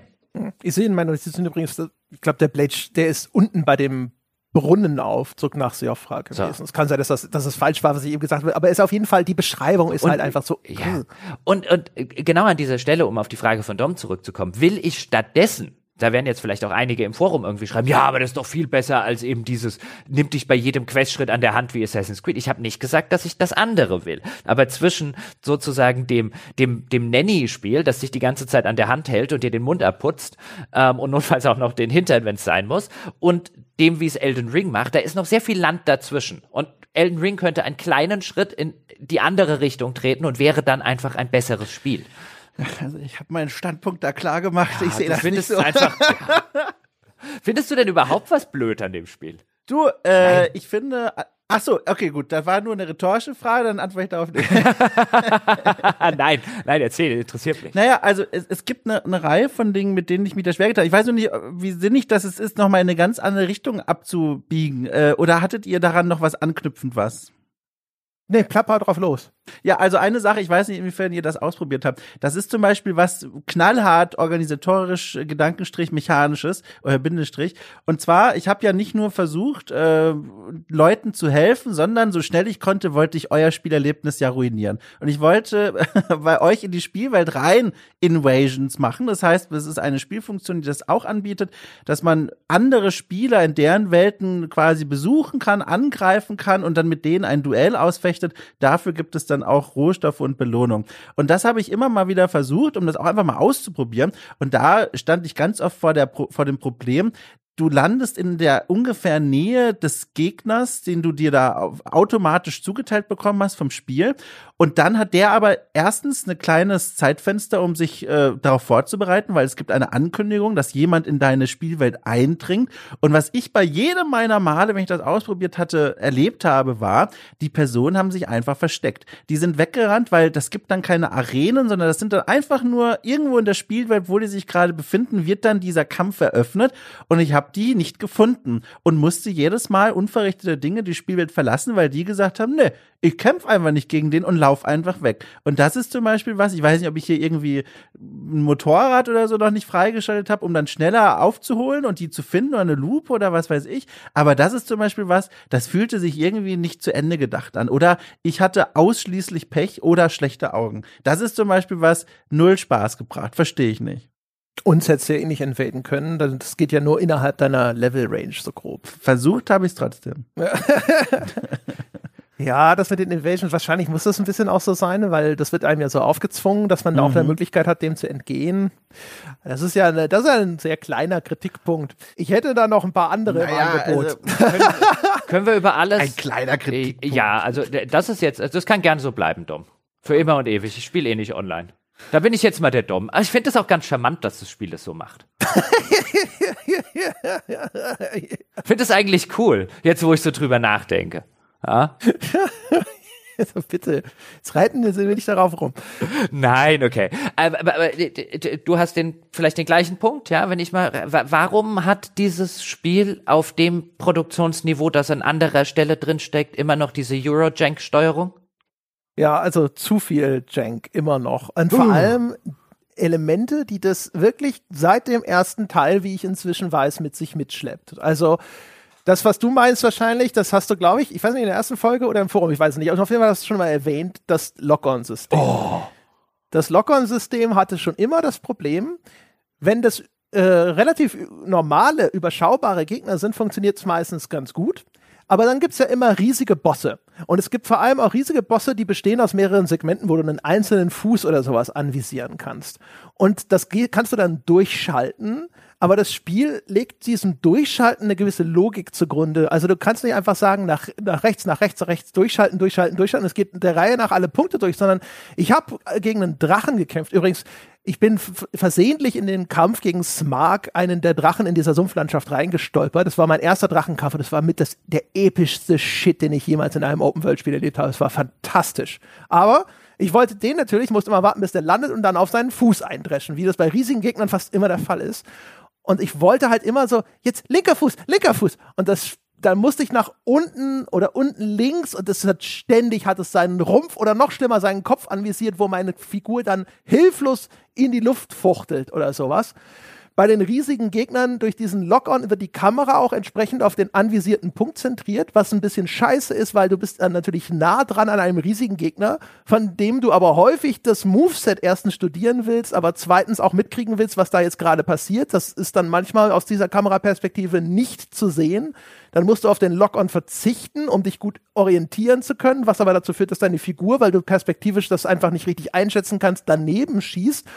Und dann gibt es Gegner. Ich hatte einen Kampf gegen einen dieser tumorbesetzten Baumgeister oder sowas. Das ist wie so ein Lindwurm. Und der ist, der ist mega wild. Der springt durch die Gegend und rollt und dreht sich. Und das mit dem Lock-on, da dreht die Kamera völlig durch. Du weißt nicht mehr, wo oben und unten ist. Und das, das war ein einziges Chaos. Dieser Kampf war ein einziger Haufen Scheiße in diesem engen Areal. Gibt es später den gleichen Gegner im offenen Feld. Da ist es noch was anderes. Aber in diesem Keller furchtbar. Ja, das Lock-on-Feature ist der wahre Bossgegner in meinem Spieldurchlauf gewesen. Äh, das hat mir mehr graue Haare verursacht als alle Bosse, ob äh, optional oder Story-Bosse, die ich bislang besiegt habe, zusammen. Ähm, weil es, äh, wie du es schon geschrieben hast, es ist ein, also es ist, es ist ein entsetzlich designtes Feature. Ähm, alleine schon deswegen, dass du nicht einfach zwischen äh, links und rechts oder sonst was einfach umschalten kannst, weil als gerade als Magier, ich nehme an, das wird andere Fernkämpfer, Leute, die jetzt irgendwie total auf Bogen skillen und so, auch ansatzweise zumindest so sehr betreffen. Ich brauche das Lock-on-Feature, weil sonst meine Spells gerne mal ins Leere äh, gehen. Also ich will eigentlich und sollte eigentlich die ganze Zeit auf einen Gegner äh, gelockt sein. Und das ist aus den von dir schon genannten Gründen halt immer doof, sobald mehrere Gegnergruppen oder mehrere ins Spiel kommen. Also wenn das eine große Gegnergruppe mit einfachen Leuten ist, dann kann ich die einfach schnell mit einem äh, Flächenzauber wegmachen. Aber gerade so zwei oder drei äh, Gegner ähm, in einem Areal, die relativ stark alle sind und äh, äh, gerne auch bei Bossen, wenn die mal zu zweit oder zu dritt auf einen zukommen und man wechseln will zwischen denen und wechseln muss zwischen den einzelnen Bossen, ist es einfach eine Qual mit diesem Feature. Es ist äh, also das wie gesagt, ich kann kenne vorige Dark Souls und Co Spiele äh, nur vom kurzen Anspielen. Kann sein, dass sie, kann gut sein, äh, dass sie das schon seit quasi dem ersten mitschleppen, aber das ist eigentlich unverzeihlich scheiße designt. Es gibt dann den, den, gibt den zweiten Boss im Spiel, den will ich jetzt gar nicht den Boss, Bosskampf großartig spoilern. Die Tatsache ist nur, es gibt einen ein Teil des Bosskampfes, der besteht darin, dass der Boss irgendwann von der Decke runterfällt und dann, also ganz klassische Mechanik in einem Bosskampf, der Boss ist unverwundbar, bis man irgendwas anderes macht und wenn man dann das andere gemacht hat, dann fällt er runter und ist verwundbar. Und das Riesenproblem darin war nicht dieser Bosskampf, der Boss war eine Pfeife, sondern das Riesenproblem war, wenn der auf dem Boden lag, den gelockt zu kriegen mit dem Target Lock, damit ich ihn mit meinen Zaubersprüchen treffen kann, weil in der ganzen Boss-Arena noch haufenweise kleinere Gegner sind. Und dann ging es mir wirklich, keine Ahnung, zig Male so, dass ich den Kampf nicht verloren habe, weil ich irgendwas falsch gemacht habe, sondern weil ich den halt einfach nicht gelockt gekriegt habe. Wenn der halt zufällig zwischen fünf andere reinfällt, dann das Fenster, in dem man ihm Schaden machen kann, ist relativ kurz und ich halt einfach zehn Sekunden brauche, bis ich ihn gelockt habe habe, weil das Spiel nicht macht, was ich von ihm will, weil das Feature so entsetzlich designt ist, ähm, dann war ich da nah am Rande des Rage-Quittings für dieses Spiel. Ein ganz, ganz katastrophal designtes Lock-on-Feature. Ich glaube, es ist also wie, wie man das immer noch haben kann, ist mir völlig völlig unbegreiflich. Aber gut, dann gucke ich gucke ich mich so ein bisschen um in der in der in der Kritiklandschaft und dann haben wir halt wieder einen Fall von, warum soll man was fixen, ja, was was ja gar nicht kritisiert wird. Die von dir beschriebene Szene, einer der wenigen Momente, in denen ich sehr froh war, diesen Nahkämpfer zu spielen mit diesem Riesenschwert. Oh. So ein Wisch, die komplette Einrichtung berührt. Ja. Aber ich hatte da auch, auch genau wie André beschrieben hat, auch vor allem gegen diese sich schnell bewegenden großen Gegner, da musste ich dann so Workarounds mir überlegen. Also die sind ja dann auch naheliegend, aber ist natürlich nicht Sinn der Sache, im richtigen Moment das Lock-on-System auszumachen, ranzureiten, wieder einzuschalten bei den Beinen und so dann irgendwie manuell sich das beizuziehen. Aber also ich hatte da genauso geschrien wie ihr auch fand ich auch nervig. Man kann ja sogar noch sagen, hey, ne, das, das verlangt jetzt das Spiel, dass du halt mal ohne Lock-on spielst, aber du, du hast einfach wegen einer 3D-Perspektive auf so einer 2D, auf einem planen 2D-Bildschirm dann manchmal Schläge, die mhm. ins Leere gehen und hast keine Chance abzuschätzen, dass du nicht nah genug dran bist. Das siehst du in dem Moment nicht, weil die Kamera so steht, wie sie steht gerade. Und das ist dann halt zum Beispiel einfach extrem nervig und frustrierend. Und dann gibt's noch eine ganze Reihe von anderen Sachen, die die Spielreihe schon ewig mit sich mitschleppt. Zum Beispiel äh, unsauber definierte Boundaries, also wenn man so wie die Hitboxen der Umgebung, oh, sei es ja. Dass du irgendwo stehst und du siehst einen klar erkennbaren Vorsprung wie 15 andere Vorsprünge auf eine, irgendeiner Felswand, auf die du schon immer gesprungen bist. Du springst runter und da ist eine unsichtbare Wand, die lässt dich abprallen, du stürzt in die Tiefe, du bist tot. Sei es Gegner, die dich durch solide Objekte hindurch trotzdem angreifen, ihre Lanze geht komplett durch eine Mauer, eine Tür oder auch durch diese Nebelwände durch. Du, manchmal rennt man ja zum Boss einfach durch, weil man keinen Bock hat, nochmal diese fünf Gegner vorher wegzuräumen. Du trittst durch die Nebelwand, denkst eigentlich, alles ist cool, die sollte eigentlich alles hinter dir wegblocken. Auf einmal kommt da nochmal eine Axt hinten raus und haut dir eine rein. Das ist der gleiche Scheiß, den es schon die ganze Zeit gegeben hat, seit Dark Souls 1. Äh, etwas, das habe ich im Forum, haben mir auch schon Leute gesagt, dass das ein wertvolles Element in der Persistenz der Welt ist. Ich halte es immer noch für einen Haufen Scheiße im Design. Aufzüge, die es in der Welt häufig auch so gibt, dass sie hinter einem dieser Lagerfeuer gibt, wo du nach dem Scheitern neu erscheinst. Wenn sie hochgefahren sind, bleiben sie oben.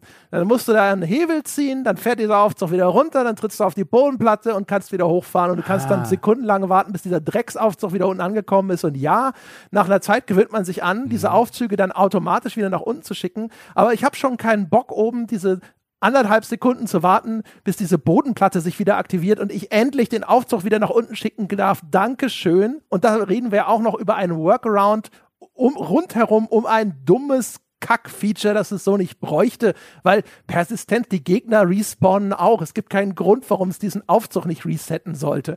Also auch das ist zum Beispiel, das nervt ohne Ende. Diese Anmeldung beim Server, auch dass dann das Spiel sich ständig zurücksetzt und dich ins Hauptmenü verfrachtet, wenn du die PlayStation in diesen Rest-Modus setzt, weil es sagt, ihr habt die Serververbindung verloren. Ah, gehen wir mal wieder ins Hauptmenü und solche Geschichten. Auch das ist nervig. Also gerade jetzt im Moment, weil ich im Moment immer fünfmal diese diese Verbindungsmitteilung mit wegklicken muss, ich habe keine Verbindung, ich habe keine Verbindung, ich habe keine, jetzt hat es endlich geklappt. Das ist bei den alten Spielen vielleicht wegen der Last der oder Menge der Spieler nicht ganz so dramatisch, aber da gab es auch schon nervige Effekte. Ähm, alles, was mit dem Springen zu tun hat. Wenn das Leveldesign von dir möchte, dass du jetzt irgendwo hinspringst oder so. Ja, und vor allem oh. auch beim Springen hast du halt diese Momente, wo du auf einmal äh, dann, dann da, ich, da gibt's einen Turm, äh, diesen großen Turm von Khalid oder sowas. Und da, der hat so eine Passage, da springst du immer in die Tiefe, immer auf herunterliegende schmale Balken. Und da ist eins, da musst du ganz nah an der Wand vom Turm dich runterfallen lassen, um auf einem Sims zu landen. Und es hat fünfmal funktioniert und auf einmal sagt das Spiel so, ah, hier äh, habe ich aber einen Vorsprung äh, irgendwo und dann, dann rückt es mich auf einmal ein Stück nach hinten und dann stürzt er an dem Sims vorbei in die Tiefe. Und du denkst dir, what the fuck, warum ist das so? Ja, das, also äh, ich habe äh, hab hier sozusagen aber Zettel hier, dass die provokante Aussage, absichtlich provokant, ähm, das ist das, äh, das teuerste Double-A-Spiel, das ich je gespielt habe. Ja, also wirklich, es ist jetzt, wenn man sich auch anschaut, diese, die Größe, also die Größe dieser Produktion, auch die Größe der Aufmerksamkeit und sonst irgendwas und man hat das Gefühl, also ne, abgesehen davon, dass es das Spiel besser machen würde, wenn es einfach 30 Prozent kleiner wäre, wäre es auch schön, wenn diese 30 Prozent Zeit in ein besseres Polishing fließen könnten, endlich mal. Ja, oder einfach in eine bessere Grundqualität. Ich nehme an, dass es nicht nur das Polishing, sondern dass es insbesondere, wahrscheinlich müssten sie an ihre ganze Engine äh, dran gehen in einem viel fundamentaleren äh, Umfang, als sie das zumindest bisher gewillt sind. Äh, mir ist natürlich schon klar, dass das, was letztlich das Produktionsvolumen und äh, ausmacht, kein klassisches Double-A-Spiel ist. Es ist nur absolut erstaunlich, wie häufig es sich wie eins anfühlt, nämlich an genau den von, insbesondere von André, äh, gerade skizzierten Stellen. Das ist auf Double-A-Niveau. Das würde ich bei einem, keine Ahnung, Greedfall von Spiders, würde ich sagen, naja, das ist halt der typische Fall, den man bei Double-A-Spielen hat, ähm, äh, was diese zum Beispiel Umgebungshitboxen und so weiter angeht. Aber das ist eigentlich was, was in, in so einer Größenordnungsproduktion äh, nicht passieren sollte. Ja, dann natürlich so die ganze, ganze Menüverwaltung, Benutzerinterface. Inzwischen bin ich sehr stark eingewöhnt. Das heißt, Sachen, die mich früher gestört haben, wie zum Beispiel, ich sehe irgendwie eine Waffe in meinem Inventar und möchte einfach auf die Waffe klicken und sagen, ja, rüste die aus. Das geht nicht. Ich muss raus. Ich muss in den Ausrüstungsbildschirm. Ich muss dort auf den entsprechenden Slot und dann kann ich da die Waffe ausrüsten. Vielen Dank. Das finde ich immer noch unkomfortabel, aber inzwischen weiß ich, wie es geht. Das stört mich nicht mehr. Aber sowas wie das Vergleichen von Werten beim Einkauf. Du bist bei einem Händler, der hat irgendein cooles Schwert und ja. dann denke ich mir so, was, was habe ich denn eigentlich aktuell für ein Schwert? Was hat denn das für Stats? Ja. So, ihr sagt das Spiel, so, ja, geh doch raus, geh doch in dein Inventar und schau nach. Ich habe angefangen, Screenshots zu machen auf der PlayStation 5, dann damit ich den Screenshot aufmachen kann, um diese Werte zu vergleichen, weil diese Dinger, die haben einen Wert für Schlagschaden, Stichschaden, Stoßschaden, Blitzschaden, Feuerschaden, Magie. Soll ich mir 15 Werte einprägen, um die dann zu vergleichen? Ich habe ich hab's ja mit dem Handy fotografiert. ja. ja. Und es ist halt einfach, das ist halt so idiotisch. Ja, die, also die ganze, das ganze UI wurde definitiv von irgendjemandem designt, äh, der vorhatte, dass sich möglichst viele Leute einen Kugelschreiber ins Auge rammen, während sie das benutzen müssen. Ähm, anscheinend haben sie das ja schon, schon jetzt seit vielen Jahren von der Dark Souls Tradition geerbt. Auch solche Sachen wie ein, es gibt im Spiel goldene Runen, wie sie heißen. Das sind besondere Gegenstände und wenn man die benutzt, ähm, bekommt man eben eine bestimmte Anzahl von Runen, je nach Seltenheitsstufe dieser, dieser, dieser Runengegenstände. Und jetzt will ich, meinst du, ich kann die alle im Inventar benutzen? Nee. Die werden lediglich gesteckt nach Seltenheitswert. Dann habe ich zehn Runensteine eins, dann muss ich ins Inventar gehen, muss die auswählen. Ähm, dann fragt er mich, wie viele Runensteine eins willst du denn benutzen? Dann wähle ich zehn aus, dann muss ich mit Ja bestätigen. Dann hüpft er aus dem Inventar in, in, in den Spielbildschirm. Da siehst du deine Figur, wie sie irgendwie diese Runensteine zerdeppert und dann bekommt sie die Runen. Dann musst du für die Runensteine zwei ins Inventar gehen, musst runter scrollen, musst Runensteine zwei auswählen. Wie viel davon willst du benutzen? Und das machst du bis Runensteine neun, wenn du jetzt eine ganze Weile gesammelt hast. Und ich stehe so davor und denke mir so ein, egal ob das schon seit Dark Souls 1 so ist, keine Ahnung, aber we, welcher, welcher Sadist designt so ein Mist?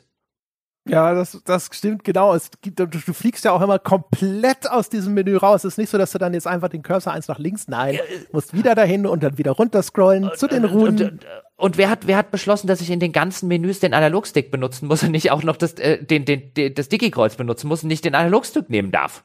So, warum? Das ist so, das ist, muss, muss so also, sein. Das ist für die Immersion. Ja, ja, ganz, ganz, ganz wichtig. Oh. Oder also ja. all solche Dinge, also wo, wo man echt den Eindruck hat, dass das Spiel manchmal absichtlich ähm, als auf nervig designt. Es gibt so einen äh, in diesem Roundtable Hold, also in dieser in dieser Basis, ähm, die die André vorhin schon mal erwähnt hat, gibt es einen einen, einen Schmied und äh, den habe ich halt relativ häufig gebraucht und benutzt, weil der halt deine äh, Waffen verbessern kann. Und jedes Mal, wenn du zu dem Schmied hinrennst, nach den Anfangsdialogen, kommt er dir mit einem vierzeiligen Dialog, der dir in einzelnen musst du wegdrücken Dialogzeilen präsentiert wird. Also jedes Mal, wenn du was von dem brauchst, sagt er dir dieselben vier Sätze, dass ich ja viermal auf A drücken muss, bis ich endlich in sein Menü komme und was benutzen kann. Und ich denke mir auch da wieder, wer designt so einen Scheiß? Wie, wie ist die Einschätzung zum Amboss-Geräusch, Dom? Ich habe mir extra aufgeschrieben, es ist eines der angenehmeren Amboss-Geräusche für all jene, die gerade keine Ahnung haben, warum ich dafür aufgerufen wurde. In den Dark Souls Diaries haben wir sowohl in Dark Souls 1 als auch in Dark Souls 2 Schmiedemenschen äh, äh, sind wir dem begegnet und die haben auf einem Amboss rumgehauen. Und da gab es durchaus Ambosse, die haben sehr unangenehm geklungen. Äh, so, dass ich zum Beispiel äh, wenn ich nachts gespielt habe, meiner damaligen Partnerin versucht habe, sie nicht aufzuwecken, indem ich so möglichst schnell an diesem Schmied vorbeigerannt bin, weil es wirklich, also trotz heruntergeregelter Lautstärke unangenehm war. Ich finde den Schmied völlig okay. Finde den Schmied völlig okay. Bin auch froh, dass für diese Frage meine Expertise nochmal äh, verlangt wird. Ja. Dankeschön. Das war meine Wortmeldung. Äh, ja, ich wollte, ja, wollte dich hier weiter einbinden. Ja, ich habe, also ich, ich höre euch zu und ich, ich mag es ja gar nicht zu sagen, weil ich schon wieder Sorge habe, was dann als Reaktion kommt. Aber ich muss sagen, diese, die, die Punkte, was die Menüs angeht, die habe ich auch als störend empfunden. Aber mein Gott, ehrlich gesagt, ich, ich, klar, wenn ich könnte, würde ich es natürlich ändern, aber das ist doch so schnell, also vergessen. Da, da klickt man sich durch, mein Gott, dann gehe ich halt aus dem Menü raus und wieder rein. Bei der Sache mit den, mit den, mit dem Clipping zum Beispiel, Probleme mit Hitboxen, dass Gegner auch manchmal irgendwo hängen bleiben. Auch da, klar, das ist eine technische Unzulänglichkeit, sowas gehört rausgepatcht oder am besten gar nicht erst im Spiel äh, äh, gezeigt. Aber Entschuldigung, aber meine persönliche Perspektive darauf, nur aus meinem Spielerlebnis heraus, ich saß manchmal davor und ich habe vorhin schon vor vielen Stunden beschrieben, dass mich diese Spielwelt häufig genug äh, ziemlich gedrückt zurückgelassen hat und auch ziemlich hat einsam fühlen lassen, wenn ich da durchreite. Und das waren so Momente, in denen ich merkte, ach guck mal, es ist so ein bisschen fast schon Situationskomik, wenn der Drache über den Stein stolpert und da nicht mehr weiterkommt. Klar, wie gesagt, technischer Fehler gehört gepatcht, meinetwegen. Aber auf einer emotionalen Ebene. Ich spiele das und denke mir, oh, ich bin ein bisschen froh. Ein kleiner Gag hier, versehentlich, der, der Drache stolpert, äh, nimmt mir kurz so ein bisschen den Schrecken vor der Spielwelt. Fand ich nett. War ich dankbar für. Gehört es gepatcht? Ja. War ich so okay damit, wie es ist? Ja. Also, wenn die KI irgendwo festhängt, finde ich das gar nicht so störend. Aber bei einem Spiel, das mir so wenig verzeiht, finde ich das halt super störend, wenn es mich durch ärgerliche technische Unzulänglichkeiten scheitern lässt. Zum Beispiel auch, wenn ich beim Kampf, es gab es diesen, da gibt es ja immer diese Avatare der Baumriesen und äh, da, da, da, diese Kampfarena, da stehen überall so Vasen rum und mhm. die macht er kaputt. Und durch die meisten dieser kaputten Fragmente kannst du durchrasen, die, äh, also durchreiten, die, die klippen dann nicht mehr, aber dann bleibst du trotzdem auf, auf einmal wieder hängen. Ja. Und Na, das ist doof. Ja dann bringt er dich um und dann musst du wieder von vorne anfangen und zurückreiten ja. und dann hast du ja auch häufig noch mal immer noch ist es viel weniger geworden, aber dieses Ding, ne, der platziert dich an einem Lagerfeuer, dann musst du erstmal noch 20 Sekunden wieder irgendwo hinrennen, um diesen Faden wieder aufzunehmen. Das ist dann echt lästig und das ja. ärgert mich dann halt, weil es nicht ein Scheitern an einer gestellten Herausforderung ist, sondern es ist ein Scheitern an einer technischen Verfehlung, die sie jetzt seit über zehn Jahren mit sich mitschleppen, mhm. die man eigentlich schon inzwischen hätte ein bisschen besser ausbügeln können. Auch zum Beispiel sind Sachen total unintuitiv, wo ich schon so ein bisschen einsehe, warum das so ist und so sein muss. Aber zum Beispiel das Pferd kann ja einen Doppelsprung machen. Du kannst in der Luft mit dem Pferd nochmal springen. Dann dann stehst du an so einer Klippe. Da ist es häufig sowieso ein bisschen schwierig abzuschätzen, ist es jetzt ein tödlicher Sprung oder nicht, aber kann man sagen, na gut, musst du dir halt überlegen, ob du da runterspringst. Aber ich, ich springe mit meinem Pferd irgendwo runter, dann springe ich kurz bevor, es auf dem Boden aufschlägt, nochmal magisch mit meinem Pferd los. Und dann ist es ein sanfter Hopser und es landet aus gefühlten drei Metern Höhe auf einmal wieder auf dem Boden. Ich bin dann trotzdem tot. Und ich verstehe schon, dass sie das machen müssen, damit diese Welt an bestimmten Stellen einfach nicht auf diesem Weg durchschreitbar ist. Aber es, es ist so un un unintuitiv, es sieht so beschissen aus, weil du denkst, das muss funktionieren, so wie es dargestellt ist. Vor allen Dingen ist es halt, glaube ich, nicht einfach nur eine Sache eines ähm, äh, eines, naja, man gewöhnt sich ja dran. Also ich meine, das kann natürlich jeder für sich äh, entscheiden und sich dran gewöhnen, aber ich glaube, das ist halt auch was, was, was handfest den Entwickler an, an manchen Stellen zurücklässt. Also man sieht es ja auch in dem Spiel sehr, sehr häufig, wie oft sie abgetrennte, kleine, kontrollierbare Areale für ihre Bossgegner brauchen. Klar, es gibt auch Bossgegner in der Open World, so ist es nicht, aber insbesondere in den Dungeons ähm, äh, oder in den, ob jetzt in den größeren oder kleineren, sieht man immer noch, wie schwierig sie sich damit tun, ähm, die Bosse in ihren normalen Level zu integrieren. Und zu einem Teil ist das bestimmt eine aus einer Tradition entstandenen Tradition geschuldet, dass man halt sagt, wir wollen diese abgetrennten Bossareale, aber äh, wie du es jetzt auch schön schilderst an so Bossen, die dann in der Open World äh, drin sind und wo man dann handfest merkt, okay, ihr habt Probleme wegen genau diesen Aspekten, die wir hier jetzt genannt haben, diese Bosse organischer in das ganze Spiel zu integrieren, dann kommt es zu solchen Problemen und so weiter. Und ich glaube, das ist halt, das sind halt Faktoren, wo man aus Spielerseite sagen kann, ein stört mich die ganze Zeit, ist legitim, ist legitim, wie Dom jetzt gesagt hat, ein hey, ich habe mich dran gewöhnt, dann nervt's mich nicht mehr, auch legitim. Aber ich glaube, das ist so ein Faktor, wo man wo man zumindest als Kritiker oder als Beobachter auch draufschauen äh, muss und einfach sagen muss, ich glaube, das hält die auch handfest zurück, ähm, viele Sachen halt einfach noch besser zu machen. Also ich glaube, äh, wenn sie an die Sachen dran gehen würden, die wir jetzt genannt haben, an die ganz zugrunde liegende Engine-Frage, dann können sie das, was sie richtig, richtig gut machen, nichts davon wird dadurch weggenommen. Im Gegenteil, das können sie auf noch ein anderes Level heben. Ja, und also wie gesagt, ich finde, es sind halt, das sind wirklich unnötige Frustrationsmomente. Es gibt noch so ein paar andere äh, Aspekte an dem Spiel, wo wir hier so bei der äh, Kritikliste sind. Also ich habe es schon genannt, es wird nach hinten raus wiederholt sich zu viel. Das betrifft auch die Bosse. Also Bossgegner werden in dem Spiel gerne locker drei, viermal eingesetzt. Und das ist gerade etwas im Vergleich zu den früheren From Software-Titeln etwas, was ich als Rückschritt empfunden habe, weil früher waren Bosse eindeutig identifizierbar. Es gab auch da schon mal hier und da so ein bisschen Recycling, gerade bei Dark Souls 2 ist dann auch aufgefallen, dass aus früheren Titeln recycelt wurde, gibt's hier auch.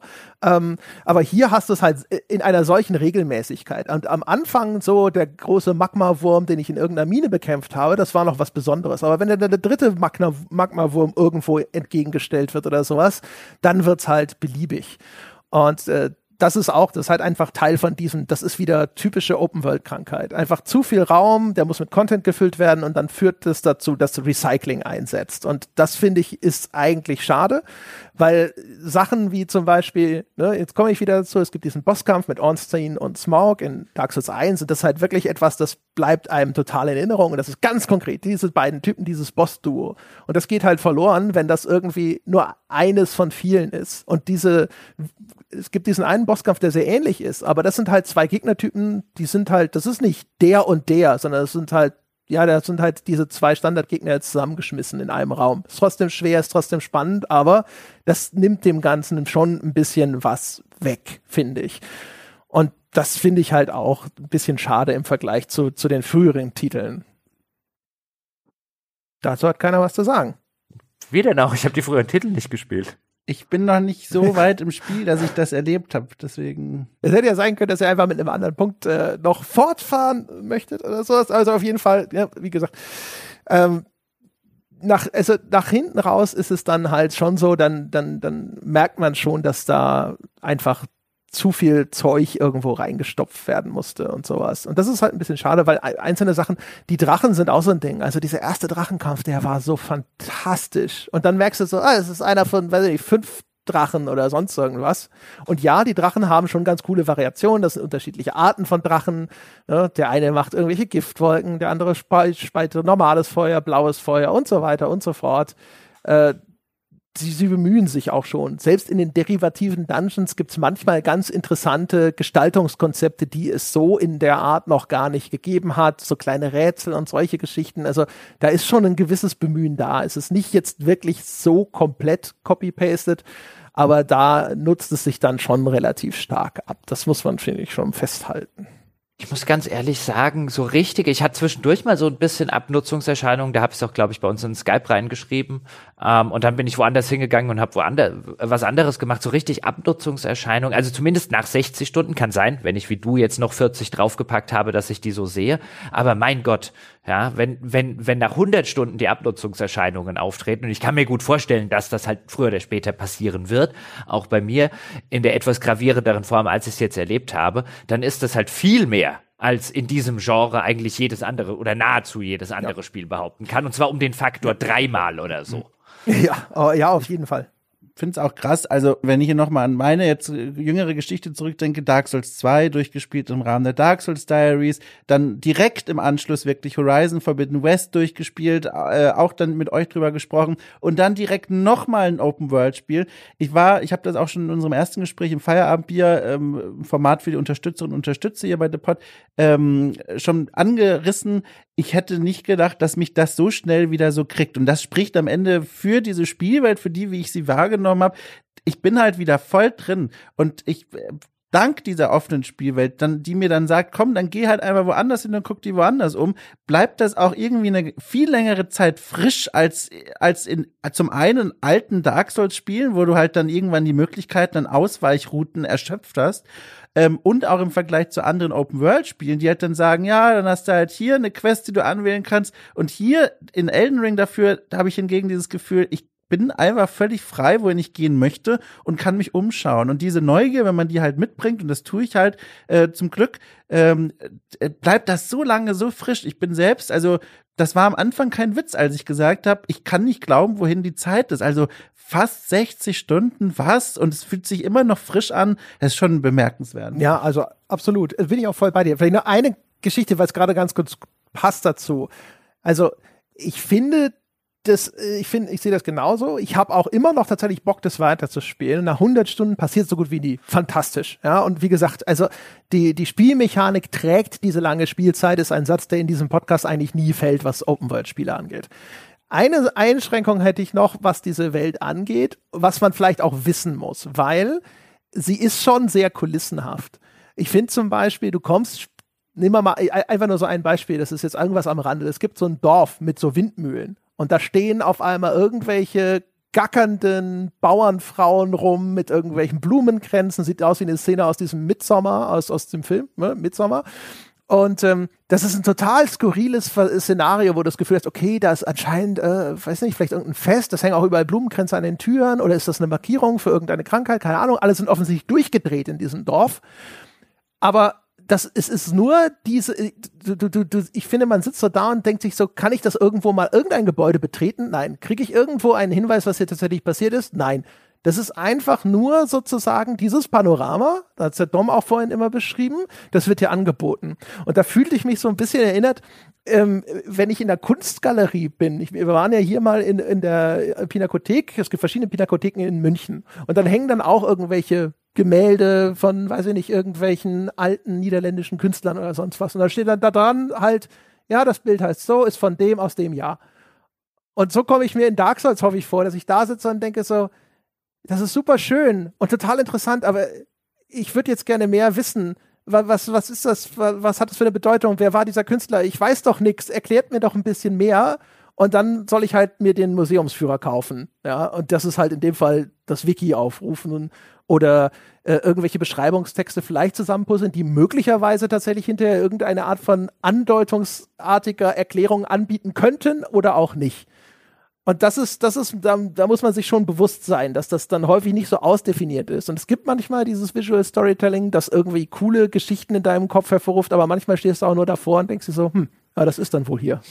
Ja, das, das wäre mein eigentlicher äh, äh, großer Kritikpunkt, was es von einem Meisterwerk, das war ja unsere Eingangsfrage, ähm, abhält, eins, eins aus meiner Perspektive zu werden. Das ist ein sehr gutes Spiel, mit dem ich unfassbar lange Zeit, unfassbar viel Spaß gehabt äh, habe, ähm, dass ich rundheraus empfehlen kann unter den im Podcast jetzt mehrfach genannten Einschränkungen, insbesondere des Schwierigkeitsgrades. Aber was es von einem, von einem sehr guten Spiel zum Meisterwerk abhält, wäre aus meiner Sicht die völlig, also die so schön die Welt ist teilweise, so atmosphärisch wie sie ist, so schön sie diese Emotionen wie Bedrohung und, äh, äh, und so weiter, so gut wie sie das kommunizieren kann, so schlecht ist sie meines Erachtens nach bei allem, was Inhalte angeht. Das, die Welt hat nichts zu sagen ähm, die, und die Welt ist teilweise auf eine auf eine atmosphärisch immer noch schöne Art und Weise, aber auf eine inhaltliche Weise völlig seelenlos. Und ich kam mir sehr häufig so vor, ein bisschen so, ich würde es vergleichen mit einem, als würde man den ersten Herr der Ringe-Film gucken, nur ohne Ton. Und das ist halt so ein, oh. die, man läuft durch interessante äh, Dinge, man fragt sich, was ist da wohl passiert.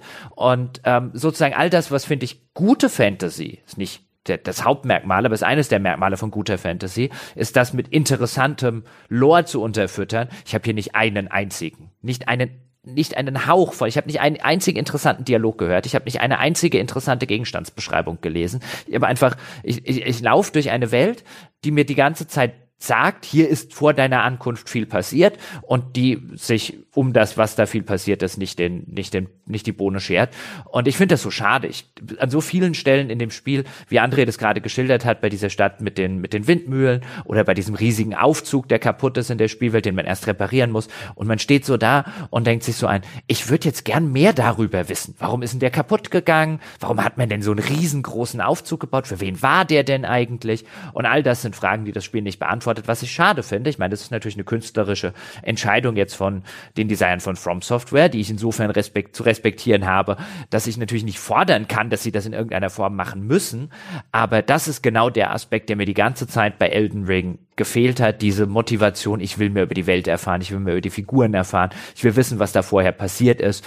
Und nach, ich glaube schon nach 10 oder 20 Stunden aller spätestens habe ich festgestellt, an der Front hat Elden Ring einfach überhaupt kein Interesse, ähm, irgendetwas über kryptische Andeutungen, die danach einen Teil ihrer Fan-Community in irgendwelchen Wikis und auf Reddit und so weiter durchkaut. Das Ganze ist ein bisschen, ja, mein, mein Lieblingsbeispiel bei sowas ist ja immer wie, ist ja immer Ulysses von James Joyce, wo ich immer der, der, der Überzeugung bin, dass James Joyce am Ende die, die Testberichte von Ulysses gelesen hat und sich königlich amüsiert hat, was da Leute reininterpretiert haben. Daran erinnert mich das ein bisschen. Ich habe gar kein Interesse, mich auf das wenige, was es mir anbietet, ähm, will ich mich noch nicht mal einlassen, weil es so generischer, prätentiöser äh, Mittelalter Blabla Bullshit ist, dass, äh, dass ich schon schreiend davon laufe, wenn ein NPC da nur den Mund aufmacht. Ich meine, es sagt viel für das Spiel, dass ich als eher großer Story-Liebhaber so viel Spaß auch nach 60 Stunden oder überhaupt 60 Stunden Spaß damit gehabt habe. Und wie Andrea hat es vorhin sehr schön gesagt,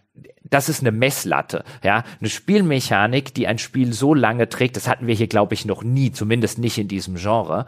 Ähm, das muss man dem Spiel sehr, sehr, sehr hoch anrechnen, weswegen ich unter dem Strich auf ein sehr gut käme, also auf der grünen Wiese, damit wir die auch mal wieder ausgepackt hätten, würde das von mir, glaube ich, eine 88 oder 89 kriegen, aber zur 90 würde mir halt einfach komplett der inhaltliche Teil fehlen.